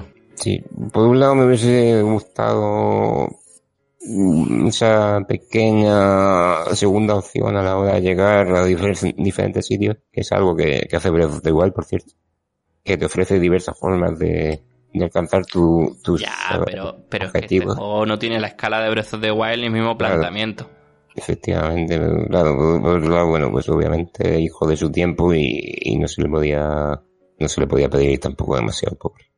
Bueno, y respecto al templo del tiempo, del, del, viento, que diga. Bueno, el templo este del bosque. No me acuerdo cómo se llamaba ya. Eh, hostia, yo tampoco. Eh... El templo del bosque, el templo del bosque. O sea, la isla del bosque está prohibida. Pues muy bien, yo además recuerdo con, con especial cariño el tema de la hoja, porque me parece que es un objeto muy inteligente. No solamente te deja volar, entre comillas, y, y alcanzar otros sitios de, de forma que de, que de otra forma no, no, podría hacer, sino que además también te sirve como como hoja de, viento que, que, te sirve como arma, si no recuerdo sí, mal. Sí, y además está cargada de detalles, porque cuando haces las ondas de viento, eh, puedes, por ejemplo, estunear a enemigos que vuelan, los dejas que caigan al suelo, eh, puedes accionar interruptores, es como que lanza una, una onda de ki, por así decirlo. Otra cosa curiosa de, de, eso es que cuando te quedas sin magia, la hoja no tiene, solo tiene nervio, entonces no funciona. Pero no gasta magia luego. Cierto. Y, bueno, pues eso es uno de los poquitos objetos que tienen doble función, ¿no? Si no recuerdo mal. Porque aparte de, tener la opción, obviamente, de progresar en la No te creas, ¿eh? Porque, por ejemplo, la garra sirve para, para hacer de, de garra pero también te sirve para, para, quitarle objetos a los enemigos. Si tú tienes, por ejemplo, un Moblin y le lanzas la garra, le puedes quitar un collar de la felicidad. También te sirve para coger tesoro en el barco. La misma garra te desbloquea la opción de desbloquear tesoro eh, oculto en el mar. Las bombas, lo mismo, puedes utilizarlas, tienen uso oculto y luego también las puedes utilizar como cañón de barco. Eh, las botas sirven para pasar por zonas que hace viento o para accionar interruptores. El martillo sirve para eh, acabar con cierto enemigo o para accionar interruptores. Todos los objetos tienen así como dos funciones. Eh, en eso también le añade mucha mm, diversidad al juego y mucha variabilidad. Y le da utilidad a esos objetos que has desbloqueado y que en muchos otros juegos sirven para desbloquear una zona y ya no los vuelve a usar más. No sé, me parece, me parece que está bastante guay en ese aspecto. Otra cosa que tienen en común estas dos primeras mazmorras es que tienen un mid boss dentro, que a mi parecer está bastante chulo, eh, tanto en la primera como en la segunda. Y, te ponen este tema que me parece increíble. Para los minibosses dentro de, de, las, de las mazmorras. Lo que pasa es que, claro, hay tan poca variedad de, de, temas de miniboss que al final, cuando te lo han puesto siete veces, eh, se pierde un poco la magia del momento. Pero bueno, se, agradece el esfuerzo, Koji y bueno, después de este dos primeros templos, que son los realmente buenos, buenos del, del, juego, viene la Torre de los Dioses, que es como el examen al que se enfrenta nuestro héroe. Bueno, eh, se supone que aquí consigue los, los dos orbes primeros, los dos primeros orbes, necesitas un tercero para desbloquear la Torre de los Dioses, que es lo que te va a permitir hablar con los dioses para obtener el poder, para repeler el mar. Esto mm, es como que te va diciendo mascarón rojo lo que tienes que hacer. Cuando vas a la tercera isla, que son las islas Pet Volador, donde se supone que tendrías que conseguir el, este de agua, te llevas una sorpresa. Y la sorpresa es que las han destruido. Y no hay absolutamente nada. Esta isla está completamente vacía. Luego puedes encontrar, creo que un trozo de la Trifuerza escondido ahí en el agua, pero no hay nada. Es una isla completamente vacía. Para encontrar el tercer orbe te tienes que volver a Isla Initia con las bombas, creo que era Isla Initia, eh, o Isla Taura. No me acuerdo, una de las islas. Me parece que era Isla Initia. Tienes que volver a una isla con, con las bombas y reventar una puerta y, y, cargarte. Bueno, reventar la puerta mientras te absorbe un remolino y ya está. Y ahí ya te dan el orbe, sin más. Eh, lo mismo, Yabu te dice. Yabu es el, el, venerable Yabu, el pez este gordo de los Tora. Te dice que, que, bueno, que sí, que no eres el héroe de la leyenda, pero que muy buena suerte, compañero. Y te mandan ya para la Torre de los Dioses, que la desbloqueas pues poniendo los orbes cada uno en su zona. La Torre de los Dioses es una muy buena mazmorra, la típica mazmorra tocha de celda en la que tienes que poner a prueba tu valía contra los dioses, desbloqueas el arco, eh, te introducen por los típicos enemigos de caballeros, mm, cosas más arcaicas, más, más ancestrales, por así decirlo, la estética ancestral típica de Zelda, que también vemos luego en Breath of the Wild. Y bueno, está guay, está bien, es una buena mazmorra, eh, me gusta mucho, pero a partir de aquí ya esto cuesta abajo. Eh, tenemos que ir desbloqueando zonas con una nueva melodía que hemos aprendido con la batuta del viento, que es la melodía de la voluntad. Esto luego va a ser una pesadilla porque mmm, la melodía de la voluntad nos pone en el cuerpo de una persona ente o cosa que podamos poseer. Generalmente van a ser objetos eh, inanimados, pero luego en los templos posteriores vamos a tener que poseer a nuestro compañero y es un poco dolor de cabeza. Lo que decía antes de la melodía del viento, que cuesta mucho estar haciéndola todo el rato con la con la animación tan tediosa que tiene y con, con, lo repetitivo que se hace a veces, sin querer le das al botón de cancelar, tienes que volver al principio, te equivocas en una nota, tienes que volver a repetir, pues cuando tienes que hacerlo 50 veces en un templo, la experiencia se te hace un poco tediosa. Y en la Torre de los Dioses empezamos a ver los primeros activos de esta mecánica que yo hubiera preferido que se quedara aquí. Por otra parte, me parece un desafío guay, eh, lo dicho, es la típica mazmorra genérica Zelda, pero está muy bien hecha, eh, es un, eh, tiene uno de los bosses más icónicos de, del juego y uno, el único que no vamos a ver repetido en todo el juego, que es el típico bicho este de las manos, que tienes que pegarle a las dos manos y luego al bicho en el centro y matarlo con el arco. Mis mayores recuerdos de esta mazmorra precisamente vienen con este bicho, recuerdo porque yo venía muy reciente de jugar Mayoras más por primera vez y, y recuerdo las similitudes de, que, que, me surgieron con este bicho respecto al Bongo Bongo de, de Ocarina of Time bueno, Ocarina of Time y luego creo que también se en Majora's Mask, si no recuerdo mal. Yo no eh, recuerdo el bicho de Majora's Mask, sí recuerdo el de, el de Ocarina of Time. Y es, sí, un, bueno, es, un, es un claro homenaje, sí. Sí, es eso, es el típico bichito clásico de Zelda de disparar a las manos y luego disparar a los ojos, bueno. Eh, tengo muy buenos recuerdos de este bicho porque creo que es un, un clásico de, de, la saga y no solo que sea un clásico, sino que además está muy bien resuelto. Sí, está, está bastante guay. Pero después de esto ya se nos abre el camino a Irule y a partir de aquí es donde comienzan desde mi punto de vista las decepciones. Eh, Irule es un templo bastante, bueno, se supone que es el castillo, pero es un castillo un poco raro, tiene, tiene una distribución un poco extraña, sin pasillos ni puertas ni nada.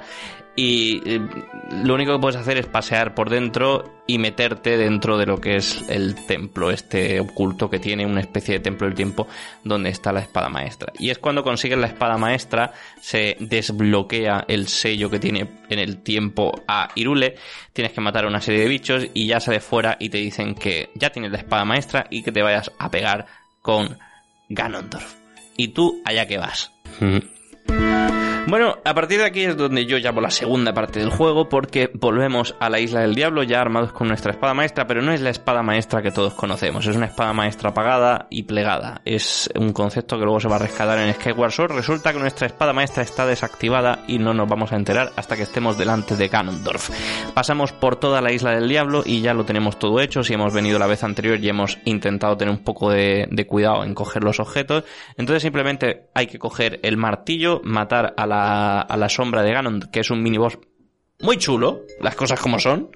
Es el típico boss también homenaje al Ganondorf de te lanzo la bola y la rebotas y jugamos al volei un rato. Y una vez terminas con esto, mm, bueno, eh, toca rescatar a tu hermana ya como no lo hiciste la primera. El problema es que tienes todavía el pajarraco, así que mientras los piratas de Tetra, que convenientemente también estaban en la isla, eh, se llevan a las recién rescatadas, tú te encargas del pájaro de marras y ya acabas de, con él de una vez por todas. Pero Ganondorf sigue estando ahí. Eh, resulta que tu espada maestra no hace absolutamente nada porque no tiene el poder de repeler el mal. Y Tetra te salva de milagro.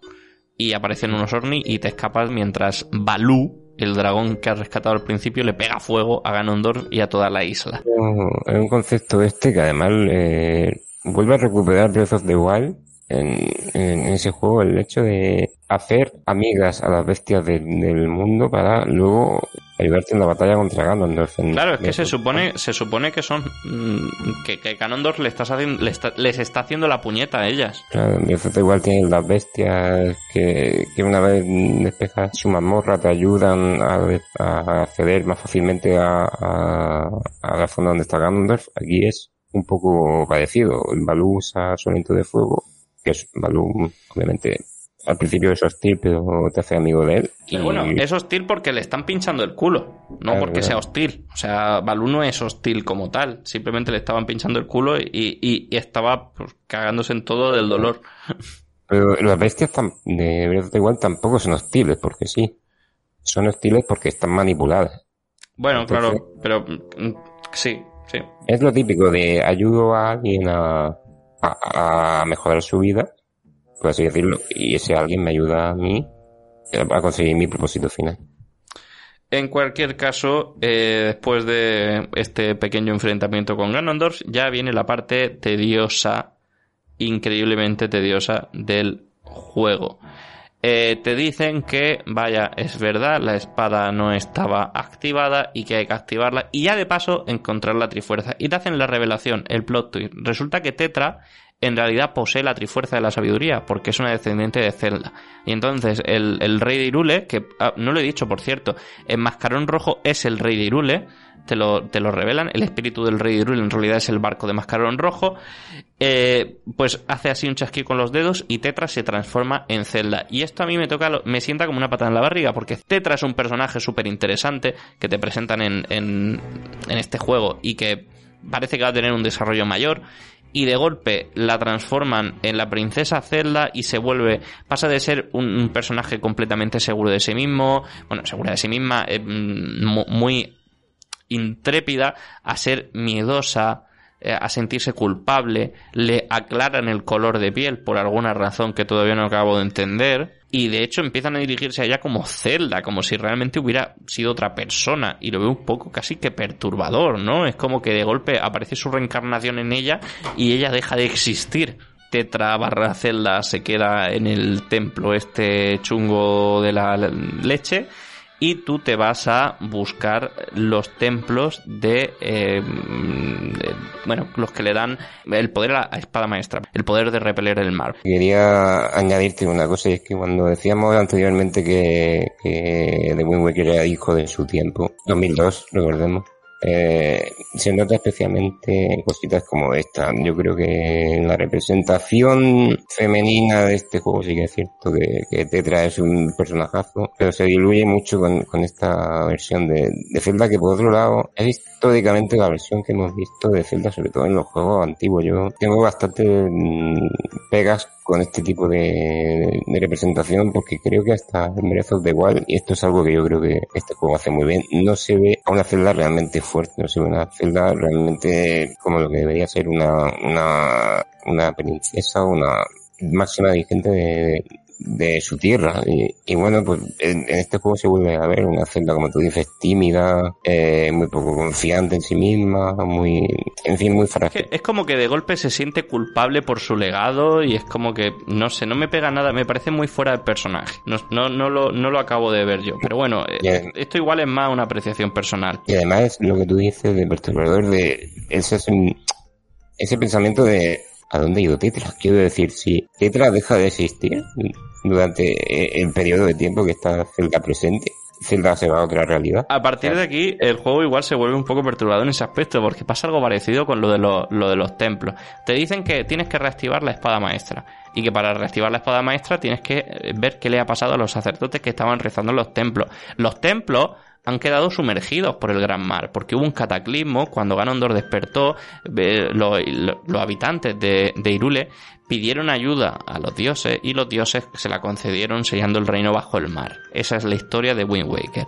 Sellando el reino bajo el mar y a Ganondorf con el reino. El caso es que Ganondorf despierta y va a la superficie y se encuentra a los descendientes de los eh, habitantes del reino de Irule que se han establecido en pequeñas islitas y la puntita de dos de esas islitas es donde está el templo que es completamente subterráneo, submarino, llámalo X. Vale, eh, cuando llegas a los templos, a partir de aquí está la, la parte tediosa y artificialmente alargada del juego. Y es una pena, porque hasta aquí, hasta este punto, el juego me parece magistral. Me parece una obra de arte, me parece increíble. Es mi juego favorito, ya lo he dicho, pero hay que reconocer que tiene fallos. Y esta segunda parte, desgraciadamente, también es la más larga y, lo dicho, la más tediosa. ¿En qué consiste esto de la búsqueda de los templos? Pues mira, tienes que ir a buscar el templo a las dos islas que te han marcado, que están cada una en una punta del mapa, y una vez llegas allí te das cuenta de que no puedes acceder a ellas porque te falta un objeto. Para conseguir ese objeto tienes que ir a una isla que está o bien en llamas o bien helada. Y resulta que para conseguir entrar a esa isla o bien en llamas o bien helada necesitas unas flechas de fuego y de hielo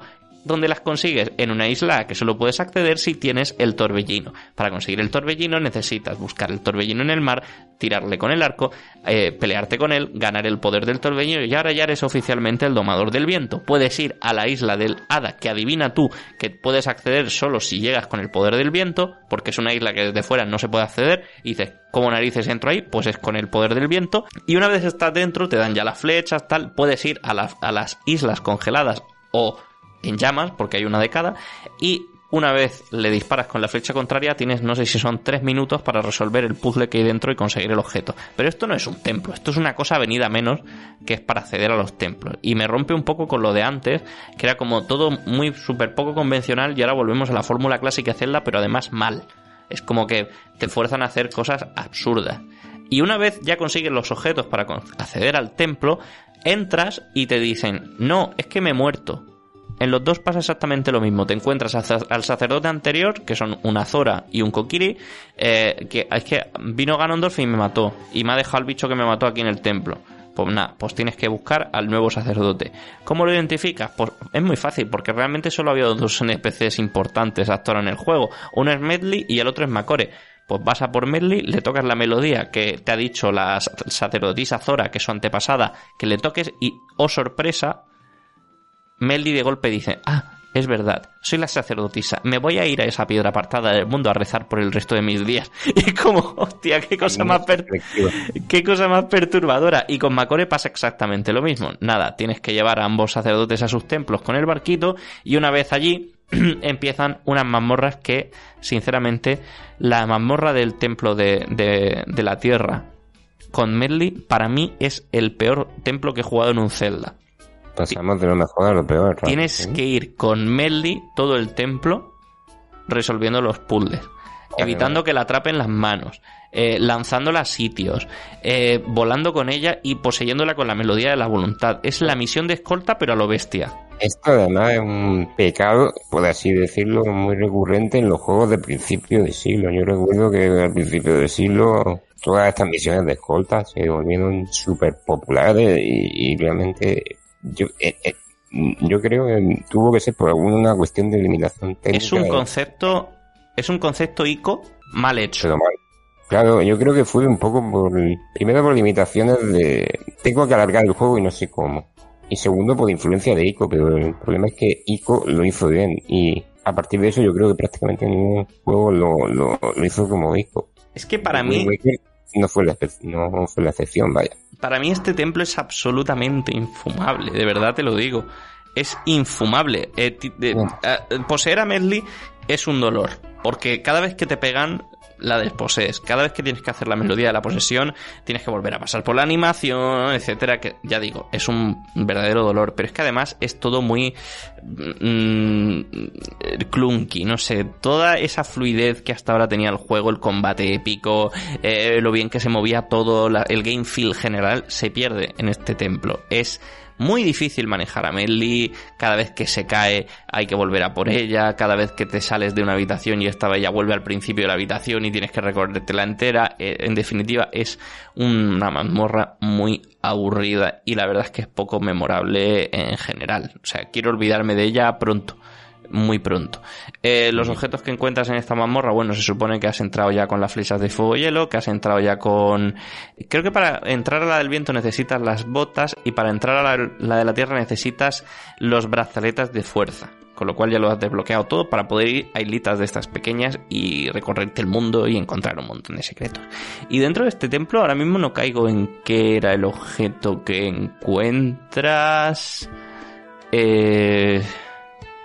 Si no recuerdo... El, el escudo, es, es- es el escudo espejo. Ah, Es- ah, sí, realmente es un templo, es un templo que recuerda mucho a, a toda la, la iconografía gerudo. Tanto por las estatuas que aparecen, que son fantasmas que recuerdan un montón a las gerudo, como por todo el tema de las sombras, eh, lo- los, acuérdate del templo de las sombras aquel. eh, es, una, es un popurrí raro realmente. Da la sensación de que han hecho un mashup de, de varios templos, porque tienes a la sacerdotisa Zora, en el templo de la tierra en el cual hay espíritus que es como el templo de las sombras, ¿sabes? Un mezclo un poco extraño. Pero bueno, Mm. eh, el boss final eh, está más o menos gracioso. Es un tío al que tienes que darle con el escudo, tal, las típicas mecánicas de revelación con el escudo, de reflejar cosas en espejos. Si te mola este tipo de templos, pues te molará este. Ya os digo, a mí me resultó especialmente tedioso y no me gusta nada. Ni templo del agua ni templo del agua. Para mí este es peor. Y el templo del viento va un poco en la línea, pero se me hace bastante más pasable porque te capturan a Macore al principio del templo y no tienes que volver a verlo hasta casi el final. Y me parece un acierto porque se hace bastante menos tedioso de jugar en general. No tienes que estar haciendo de niñera a la mitad del templo. En secuestro como mecánica buena, ¿no? Sí, sí, sí, sí, sí, totalmente. Además es totalmente vertical, con lo cual se hace más asequible. No te pasas dos días en el otro mm, dando vueltas porque aparece al principio de la mazmorra o no, ya que esto es todo mucho más compacto y más asequible, ya te digo. Eh, estos dos templos se me hacen tediosos y se nota que aquí hubo falta de tiempo y hubo prisa por sacar el juego. Es incomprensible que algo se quede a medias teniendo en cuenta que luego hay un montón de pollaicas repartidas por el mapa que realmente no eran del todo necesarias. Pero bueno, yo entiendo que no todas las fases del desarrollo se hacen al mismo tiempo, que se van descartando ideas y que muchas cosas se quedarían en el tintero. Pero ahora viene la peor parte de con diferencia del juego y me parece una verdadera pena, es buscar la trifuerza. Se supone que no somos el héroe de la leyenda, por tanto no hemos heredado la trifuerza del valor como se han hecho nuestros antepasados y tenemos que buscarla por nuestra cuenta. ¿Cómo lo hacemos? Pues resulta que está fragmentada. No se explica por qué. Se supone que en esta línea temporal el héroe gana y vuelve a su tiempo. Eh, entiendo que como vuelve a su tiempo, no hay un héroe del tiempo en esta línea temporal. Y no, no tiene descendencia. Y por tanto no tiene reencarnaciones. Y como no tiene reencarnaciones, hay que buscar un nuevo héroe. Y como la, la, la Trifuerza del Valor está fragmentada, la han repartido por el reino de una forma un poco random. Tienes que buscar ocho fragmentos, los cuales hay tres escondidos tras un mapa, tienes que buscar primero el mapa, luego descifrar el mapa en la casa de Tingle y luego buscar eh, los fragmentos en el mar como búsqueda de tesoro, forzándote la mecánica. Este juego te fuerza mucho. Eh, llegado a este punto, lo que hace el juego es obligarte a esas misiones secundarias a las que a lo mejor no le has hecho caso a lo largo del juego, ponerte a mirarlas. Porque, por ejemplo, un fragmento de la Trifuerza está detrás de un puzzle que te exige llevar 20 collares de felicidad a una señora. Y para eso tienes que hacer una serie de misiones secundarias. Entonces, te obliga a pasar por esas zonas en parte porque se nota que se quedaron sin tiempo. Lo dicho, es de dominio público que aquí va a haber dos templos más y no lo subo. Y por otra parte, para decirte, hey, acuérdate de que esto está aquí, igual te interesa, ahora que estás llegando al final, reforzarte un poco pillando piezas de corazón, pillando power-ups, pillando técnicas y pillando cosas. Esto, te lo he comentado fuera de micro antes, está ahí, pero para mí no es algo positivo. Quiero decir, eh, yo tengo un ejemplo muy claro en mi cabeza de, mecánica secundaria forzada para, para progresar en la principal. Y, es Nino Kuni 2. Yo cuando jugué, cuando jugué este juego me acuerdo perfectamente Además, lo tengo grabando a memoria porque me tocó muchísimo la moral. Me acuerdo perfectamente. Llegado a un cierto punto de la historia principal, te fuerzan sí o sí a hacer bastantes misiones secundarias para avanzar en la principal. Y esto es algo que a mí personalmente no me gusta que me fuercen a hacer. Opinión mía personal. Esto y perfectamente, perfectamente comprensible. A ver, no creo que sea el mismo caso porque aquí no te hace retroceder te, desvía, que es distinto. O sea, tú probablemente ya tienes esos 20 collares, simplemente tienes que ir a entregarlo. E, y, eso, por otra parte, también te ayuda a profundizar en algunos de los NPC, de su historia, de su personalidad, y conocer zonas chulas. Por ejemplo, la mansión esta que te bloquea de esta forma es bastante eh, divertido todo lo que hay alrededor y, no sé, a mí, por ejemplo, me gustó. Pero sí que es cierto que la búsqueda de la Trifuerza en general se hace un poco coñazo, vamos a decirlo así. Eh, no era necesario tener que buscar, o sea, la parte de buscar los tesoros, bueno, pero es que eh, llegada a esta parte final del juego, muchas de las mazmorras obligatorias, vamos a llamarlo mazmorras por ser amables, consisten simplemente en agujeros en los que entras y es una habitación en la que hay puertas y entra en las puertas y hay bichos. Y mata a los bichos y sale y se enciende una antorcha. Y son simplemente habitaciones vacías con muchos bichos. Se convierte en una especie de mob rush. Vamos a llamarlo así porque no son bosses, son mobs. Mob rush en los que tienes que ir matando a distintos tipos de bichos. Esto te obligan a hacerlo varias veces durante esta búsqueda de la Trifuerza, además de si lo has hecho en alguna otra misión secundaria. Y ya el culmen en Isla Initia cuando por fin desvela el secreto de Isla Initia con el cual puedes estar hypeado desde prácticamente el principio del juego, que te hablan del cabezón y y es simplemente una mazmorra de, en la que te hacen un examen prácticamente, tienes que enfrentarte eh, en pequeñas habitaciones con todos los enemigos del juego, te los van poniendo poco a poco, pero es un recorrido por todos los mobs del juego, y se me hace aburrido y tedioso, más de 15 minutos para conseguir un fragmento de la trifuerza simplemente matando bichos, cuando el combate es prácticamente machacar el botón B y darle a la cuando brilla, porque no tiene mucho más, el combate es muy dinámico, es muy divertido, parece casi un hack and slash, eh, todo es muy fluido, pero eres prácticamente invencible. Yo he muerto una vez en todo el juego. Una. Y de hecho fue en una habitación de esta, porque ya roza lo absurdo. Y esta búsqueda de la Trifuerza es una, una forma súper artificial de alargar la duración del juego. Además están todos en la periferia del mapa, con lo cual te obliga a, visitar esas zonas que todavía no habías podido visitar. Tienes que buscar al, barco fantasma, que te genera una expectación y un hype, porque vas viendo el mapa eh, del barco, tienes que encontrar un objeto especial que te permita ver al barco fantasma. Te has encontrado un montón de islas donde te han hablado de él, hay una leyenda por ahí, no sé qué, y luego el barco fantasma es exactamente igual que el resto de barcos por dentro, pero con una skin. Sí, de hecho, todo esto del mob rush es un problema que se presenta bastante a lo largo del, final del juego. El templo de Ganondorf es como, como tú bien has dicho, ya no es un mob rush, es directamente un boss rush. Sí, sí, pero, pero, pero es que eso ya es el, el final final. Sí, sí, y recuerdo, mira, de hecho, este juego no me parece tan problemático este boss rush, porque por lo menos el juego es fácil. Si fuesen los típicos bosses que te matan de un toque, yo recuerdo haber jugado muy recientemente, hace un par de meses, el primer Nio.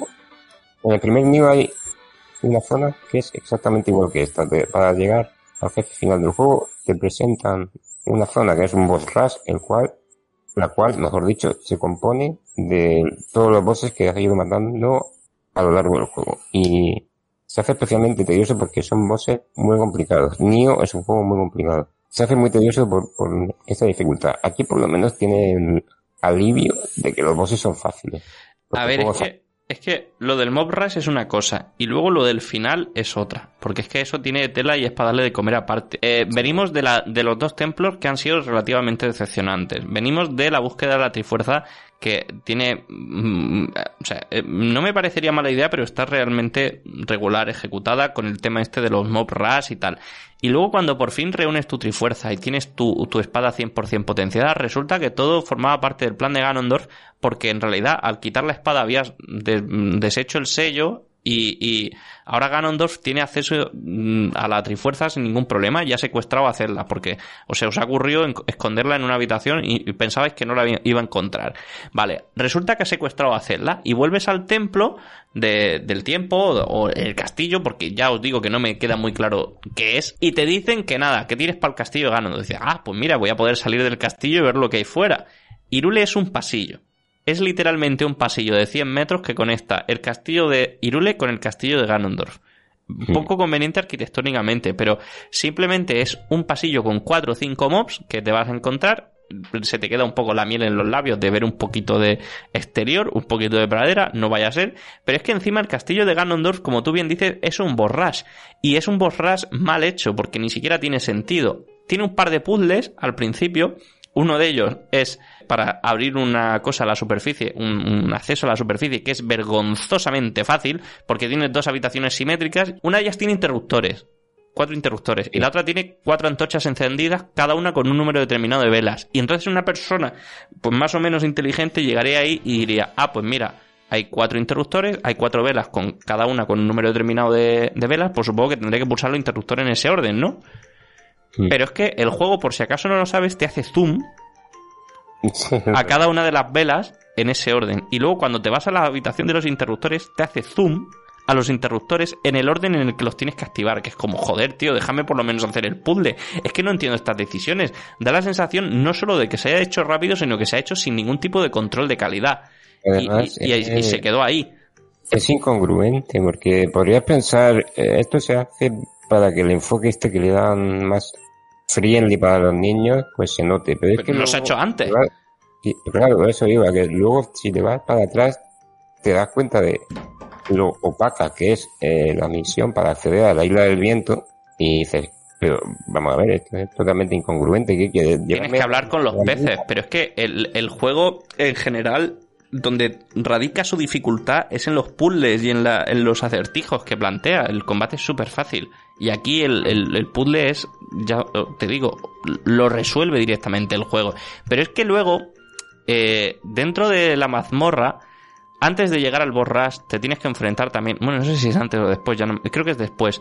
Eh, cuando te enfrentas a, al, templo, te, te ponen un- te plantean un boss rush de cuatro bosses. Tienes que enfrentarte a los dos bosses de los dos primeros templos y a los dos bosses de los otros dos templos. Esto a nivel argumental carece de cualquier tipo de sentido. Porque ni el boss del templo del, del... O sea, yo entiendo que los dos bosses del templo del viento y del... Y del... La tierra estaban al servicio de Ganondorf y estaban ahí pues por eso.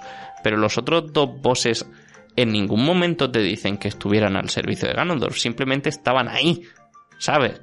Eh, y es como, ¿por, por qué esos cuatro bosses en concreto? Si los cuatro templos no tienen relación entre sí, solo están relacionados, dos de ellos están relacionados y los otros dos son templos randoms que porque sí, porque yo estaba ahí por las circunstancias. Da la sensación como de parche, como de estar puesto ahí para rellenar. Pero es que encima es eso. Eh, tiene pinta que, como hemos dicho, había dos templos más en esta Sí. final y como no pudieron incluir esos dos templos, dijeron, pues incluimos a los bosses de los, to- de los dos templos primero, aunque Sí. argumentalmente no tenga sentido. Y de hecho, eh, esta, esta fase se compone de como mini muestras de estos templos para llegar al boss de un pasillo nada más. Y el boss repetido tal cual, la misma escena con los mismos objetos, simplemente que ahora tienes la espada maestra. Y bueno, eh, mm, es un recap. La verdad es que sienta un poco mal como jugador porque da la sensación de que te están examinando y tampoco es que sea algo, no sé, no son batallas especialmente memorables o difíciles, simplemente se siente como un trámite o por lo menos a mí me lo parece. Y después una parte que sí está chula, que es la de la sombra de Ganondorf, eh, la cual también es un refrito, eh, pero es una parte que está guay porque te combina el boss con el puzzle. Es un pasillo circular, se nota que también es algo hecho con escasos recursos, porque todo el rato en este, esta fase del juego son eh, habitaciones circulares en las que pasan cosas. En esta, por lo menos, cuando matas al bicho, te deja caer la espada en una determinada dirección y eso es lo que te indica la puerta. Y hasta que te das cuenta de que el acertijo es eso, pues te puedes tirar ahí un rato matando al bicho y devanándote los sesos, con lo cual, pues está guay. Pero ya te digo, tampoco es que me parezca una zona especialmente eh, brillante. Eh, creo que se salva un poco dentro de la mediocridad, de que es el templo de Ganon en su conjunto. Luego ya llegas a la fase del boss y el boss en sí no está mal. Eh, de hecho, está bien, está bastante bien. Es un Ganon poco clásico. se convierte en una especie de Ganon de juguete y tiene varias fases, algunas de ellas bastante jodidas y recordando un poco a, los clásicos. Yo de hecho eh, esta batalla final contra Ganon la recuerdo con mucho cariño y para mí es una de mis batallas favoritas de toda la franquicia por el simple hecho de que eh, el ambiente que, lo rodea es espectacular. Podemos observar como mientras estamos luchando contra él, lo que queda de Idule se viene abajo por completo. Sí, bueno, pero esa, esa no es Ganon, es el Ganondorf. Es que tiene, tiene la fase previa en la que se convierte como en un juguete gigante y te lo tienes que cargar, que es una batalla más clásica de Ganon. Y luego, cuando ya ve que eres digno de enfrentarte a él porque has demostrado ser un héroe también, no sé qué, no sé cuánto, ya te invita a subir arriba. Y ahí es cuando junta la trifuerza, porque tú le das tu trifuerza, la junta, y una vez ha juntado la trifuerza, aparece Dapnes, el rey de Irule, y pide la destrucción del reino, que como que se te cae todo un poco abajo, ¿no? Sí, eh, fíjate, cuando, cuando me documentaba un poquitín para hacer este podcast, eh, recordaba un poco un paralelismo entre, fíjate, un poquitín extraño lo que voy a decir, pero creo que es bastante chulo, eh, entre Dragon Ball Super y este juego. Anda ya. Me explico, me explico. Llegando a este punto de, este juego, eh, recordamos como lo que tú has dicho, se viene abajo Irule porque el rey pide que se venga abajo y al final todo lo que hemos ido construyendo y salvando a lo largo de estos tres juegos consecutivos de Ocarina of Time, Majora's Mask y, y de Wind Waker, que en teoría están dentro de la misma línea temporal, lo hacemos un poco para, para salvar Irule, ¿no? Para, que no se venga abajo toda esa, esa civilización y al final lo que pasa es que no lo conseguimos. Y Dule se viene abajo, deja de, existir y desaparece en el tiempo. En, Dragon Ball Super pasa una cosa un poquitín similar. Y es que, si te acuerdas, cuando en el arco de Trunks, al final del arco de Trunks, su universo desaparece. Y fíjate que esto me, me, me recuerdo, me trae a la mente un cierto paralelismo porque es como la, la, la historia del héroe que fracasa, en cierto modo. bueno, pero... Sabemos que, sabemos que, el propósito de Link en, en este juego no es salvar a Irule, es salvar a su hermana, pero en el proceso de salvar a su hermana, Irule desaparece. Y pero pero no es exactamente así. Para empezar, porque a tu hermana ya la salvó hace rato.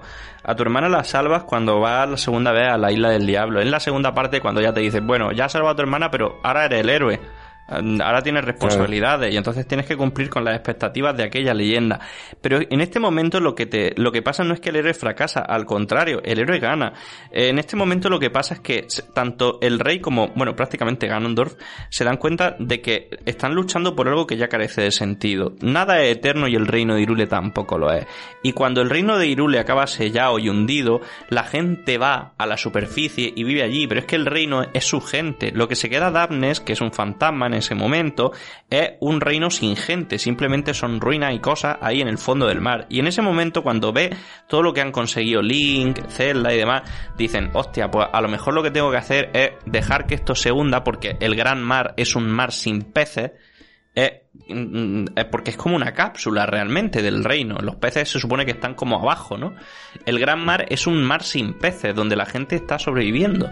Eh, y lo que hace el rey es simplemente decir, quiero que, además que el deseo lo pide explícitamente así, quiero que destruyas esto y ilumines el camino del, futuro, una cosa así. Básicamente dice, esto es borrón y cuenta nueva, mm, vais a crear vuestro propio futuro. Y entonces ya es cuando Tetra dice, no, no, pues vamos a buscar una nueva y la vamos a crear y se va a llamar Irule. Y dice, bueno, pero será vuestro Irule, no el nuestro. Y es cuando ya sale la línea temporal del Spirit Tracks y todo el rollo. Pero, eh, Curiosamente aquí Ganondorf dice algo como vosotros creéis que en realidad los dioses os salvaron, pero lo que intentaron hacer fue exterminar. Eh, siempre se queda un poco esa dualidad, esa, esa duda al final mm. de si realmente los dioses estaban intentando salvar el reino o efectivamente destruirlo para siempre y sin ningún tipo de problema. Pero es curioso porque se invierten los objetivos. Al principio el rey lo que quiere hacer es salvar Irule y Ganondorf lo que quiere hacer es destruirlo y al final el deseo que pide Ganondorf o que intenta pedir Ganondorf en la Trifuerza es que Irule vuelva a la superficie para dominarla y el deseo que pide el rey es destruirlo. Esto es clave porque si Irule hubiera vuelto a la superficie, evidentemente hubiera destruido esos reinos nuevos, esas islas nuevas, esas civilizaciones que se han formado eh, a, a raíz del gran cataclismo y del gran mar. De hecho, cuando termina la, la historia, lo que dice Tetra es, venga, vamos a volver a nuestro mar. Es una forma de decir que sí, que Irule estaba muy bien, pero que esto nuevo que se ha formado es lo nuestro y es lo que nos quedamos y es lo que nos gusta porque es donde vivimos y es donde hemos nacido. Y también una forma de romper, de decirnos a nosotros, espectadores, que esto es otra cosa. Que esto, eh, que, Zelda a partir de este momento va a ser distinto. Y va a darnos otras cosas, no solo lo que estamos acostumbrados. Y me parece un punto de inflexión en la saga. Pues sí, la verdad. Y además esta pelea, esta pelea contra Ganon, al final, contra Ganondorf, está muy chula. Porque eh, yo también la recuerdo con mucho cariño. Eh, eh, básicamente una pelea contra un Ganondorf de dos espadas en la que Zelda te ayuda con las flechas de luz. También algo muy clásico de la saga. Mientras ves que el reino de Irule se está hundiendo. una vez Damnes ha pedido el deseo. Y justo al final, la verdad es que al final es muy violento porque le clavas la espada en la frente a, Ganondorf y se convierte en piedra, eh, dejando atrás a un Ganondorf sellado, un reino que se hunde ya para siempre, una espada maestra que se va a quedar también en el fondo del mar, una trifuerza que también se va a quedar en el fondo del mar, y lo nuevo es lo que está por llegar. Un Link sin trifuerza, una Tetra que ya no es una princesa, de hecho cuando sale del mar, cuando emerge ya es otra vez Tetra normal y corriente, y simplemente parten hacia donde les lleve el viento. Y así acaba el juego. Luego se continúa en Phantom Hourglass eh, buscando este nuevo Irule, que al final, de hecho, mm. se intuye que acaban encontrando. Así que el final feliz. Pues sí. Y esto sería, esto es casi un spoiler, Carl. Luego eh, haré trampa y editaré el programa y quitaré paja, porque no, no vamos a subir dos horas de bruto tal cual. Pero quiero que me digas eh, cositas que te gustan de este juego.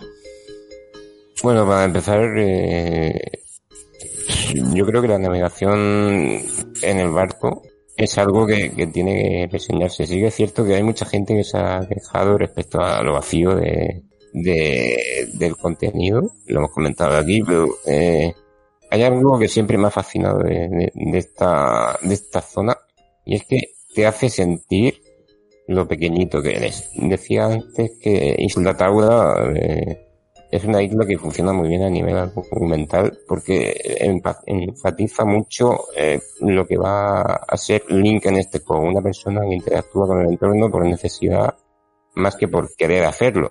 Y el mar también funciona muy bien a la hora de, enfatizar este sentimiento porque realmente eh, es uno contra el mundo, eh, uno que una persona que tiene que, que como ya hemos dicho innumerables veces, salvar a su hermana pero al mismo tiempo tiene que ir descubriendo el mundo poquito a poco, tiene que ir siendo cada vez más consciente de que sin ayuda y sin fuerza de voluntad no puede, no va a poder conseguir su propósito y este sentimiento de, estar desvalido lo enfatiza muy bien el mar. Un mar muy vasto que da la sensación de ser un mundo por sí mismo y yo creo que esto lo consigue muy bien porque además eh, todos sabemos la típica frase de no se le pueden poner puertas al campo, ¿no? eh, esto además se, se, se, le presenta mucho mejor que en la pradera de Ocarina of Time, de Majora's Mask, porque al final en las praderas puedes encontrar límites.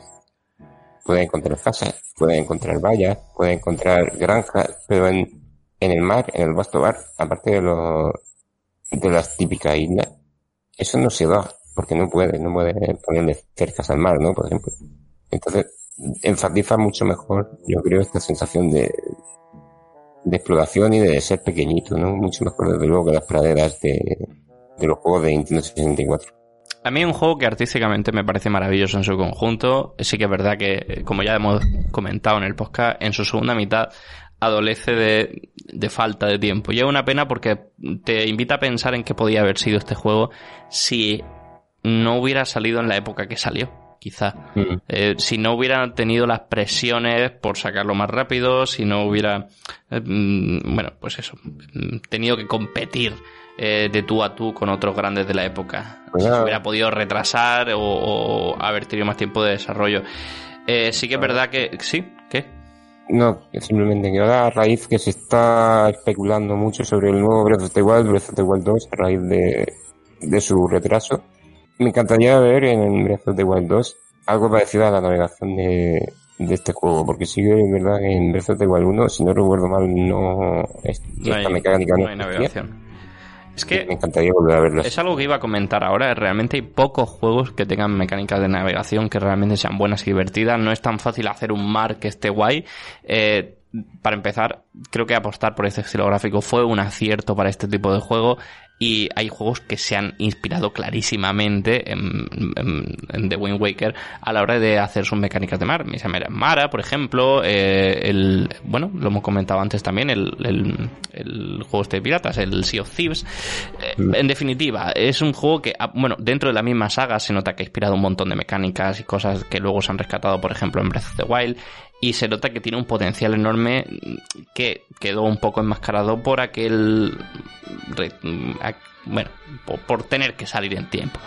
Pero a la vez creo que es uno de los Zeldas con más elementos reconocibles, con más personalidad, con la mejor banda sonora con diferencia y con un game feel tan acertado. Y desde luego es el juego que, como has dicho tú, el que mejor ha envejecido para mí de la historia. Tú te pones a jugar a juegos de hace 20 años, que este juego tiene ya 20 años y ni punto de comparación. Ni punto de Bueno. comparación. Y no hace falta que irse a 20 años. Juegos de hace dos han envejecido mal. Sí, sí, sí, Y, y este no. Sí, y de hecho, curioso, ¿eh? Que luego, después de... eh, hicieron una breve incursión con Twilight Princess, que también, ojo, es un juegazo y es el siguiente Mm. Zelda que me voy a rejugar. Pero después de eso volvieron al cel shading porque es que es algo que funciona. Y bueno, tengo ganas también de ahora, a, a raíz de haber rejugado este juego, de rejugar la, la saga del Toon Link, que es el Link más roto con diferencia. Toon Link es un poco psicópata a veces, ¿eh? Eh, Sí, tenido momentos en los que estaba mi pareja al lado viéndome jugar y decía, joder, es un poquito heavy esto que estás haciendo. Y yo, bueno, es lo que, es lo que hay. fíjate que a raíz de Toon Link eh, sería interesante hablar, ya no en esta época obviamente, pero a lo mejor podríamos hacerlo incluso en uno de los nuestros, de los canónicos, de los juegos de, de, de DS. Porque creo que tienen bastante más chicha de lo que la gente cree y aunque son juegos que obviamente yo personalmente tengo más idealizados por haberlos jugado de pequeñito que por ser excelentes, creo que tienen sus cositas que merecen la pena. El único problema que tienen es que sacrifican ese game feel excelente que tenía el juego de NQ y es la pena Ah. que no lo tenga. Pero en fin, eh, es un juego eh, Wind Waker y todo el legado que ha dejado, que desde luego queríamos poner en valor. No sé si hemos sido muy turras, pero espero que nos lo perdonéis, porque lo que tengo por este juego es verdadera pasión, verdadero amor y quería plasmarlo. Y eso ha sido todo. Ya sabéis que el siguiente podcast es el de los compañeros de Topal Games, el número 11, así que no perdáis tiempo y id a su canal o donde sea a escucharlo. Esto ha sido Distrito 42, el podcast de videojuegos de Onda Cero, en el que los videojuegos son un poquito más que juegos. Mi compañero Miguel Bañón, saluda Miguel, o despídete mejor dicho. Ha sido un placer, como siempre. Esperamos que os haya gustado este capitulito especial sobre Wind Waker. Y nada, nos emplazamos a escucharnos en, como he dicho, uno de nuestros podcasts canónicos, que dentro de poquito seguro que saldrá. Bueno, pues ya nos vemos. Adiós. Chao.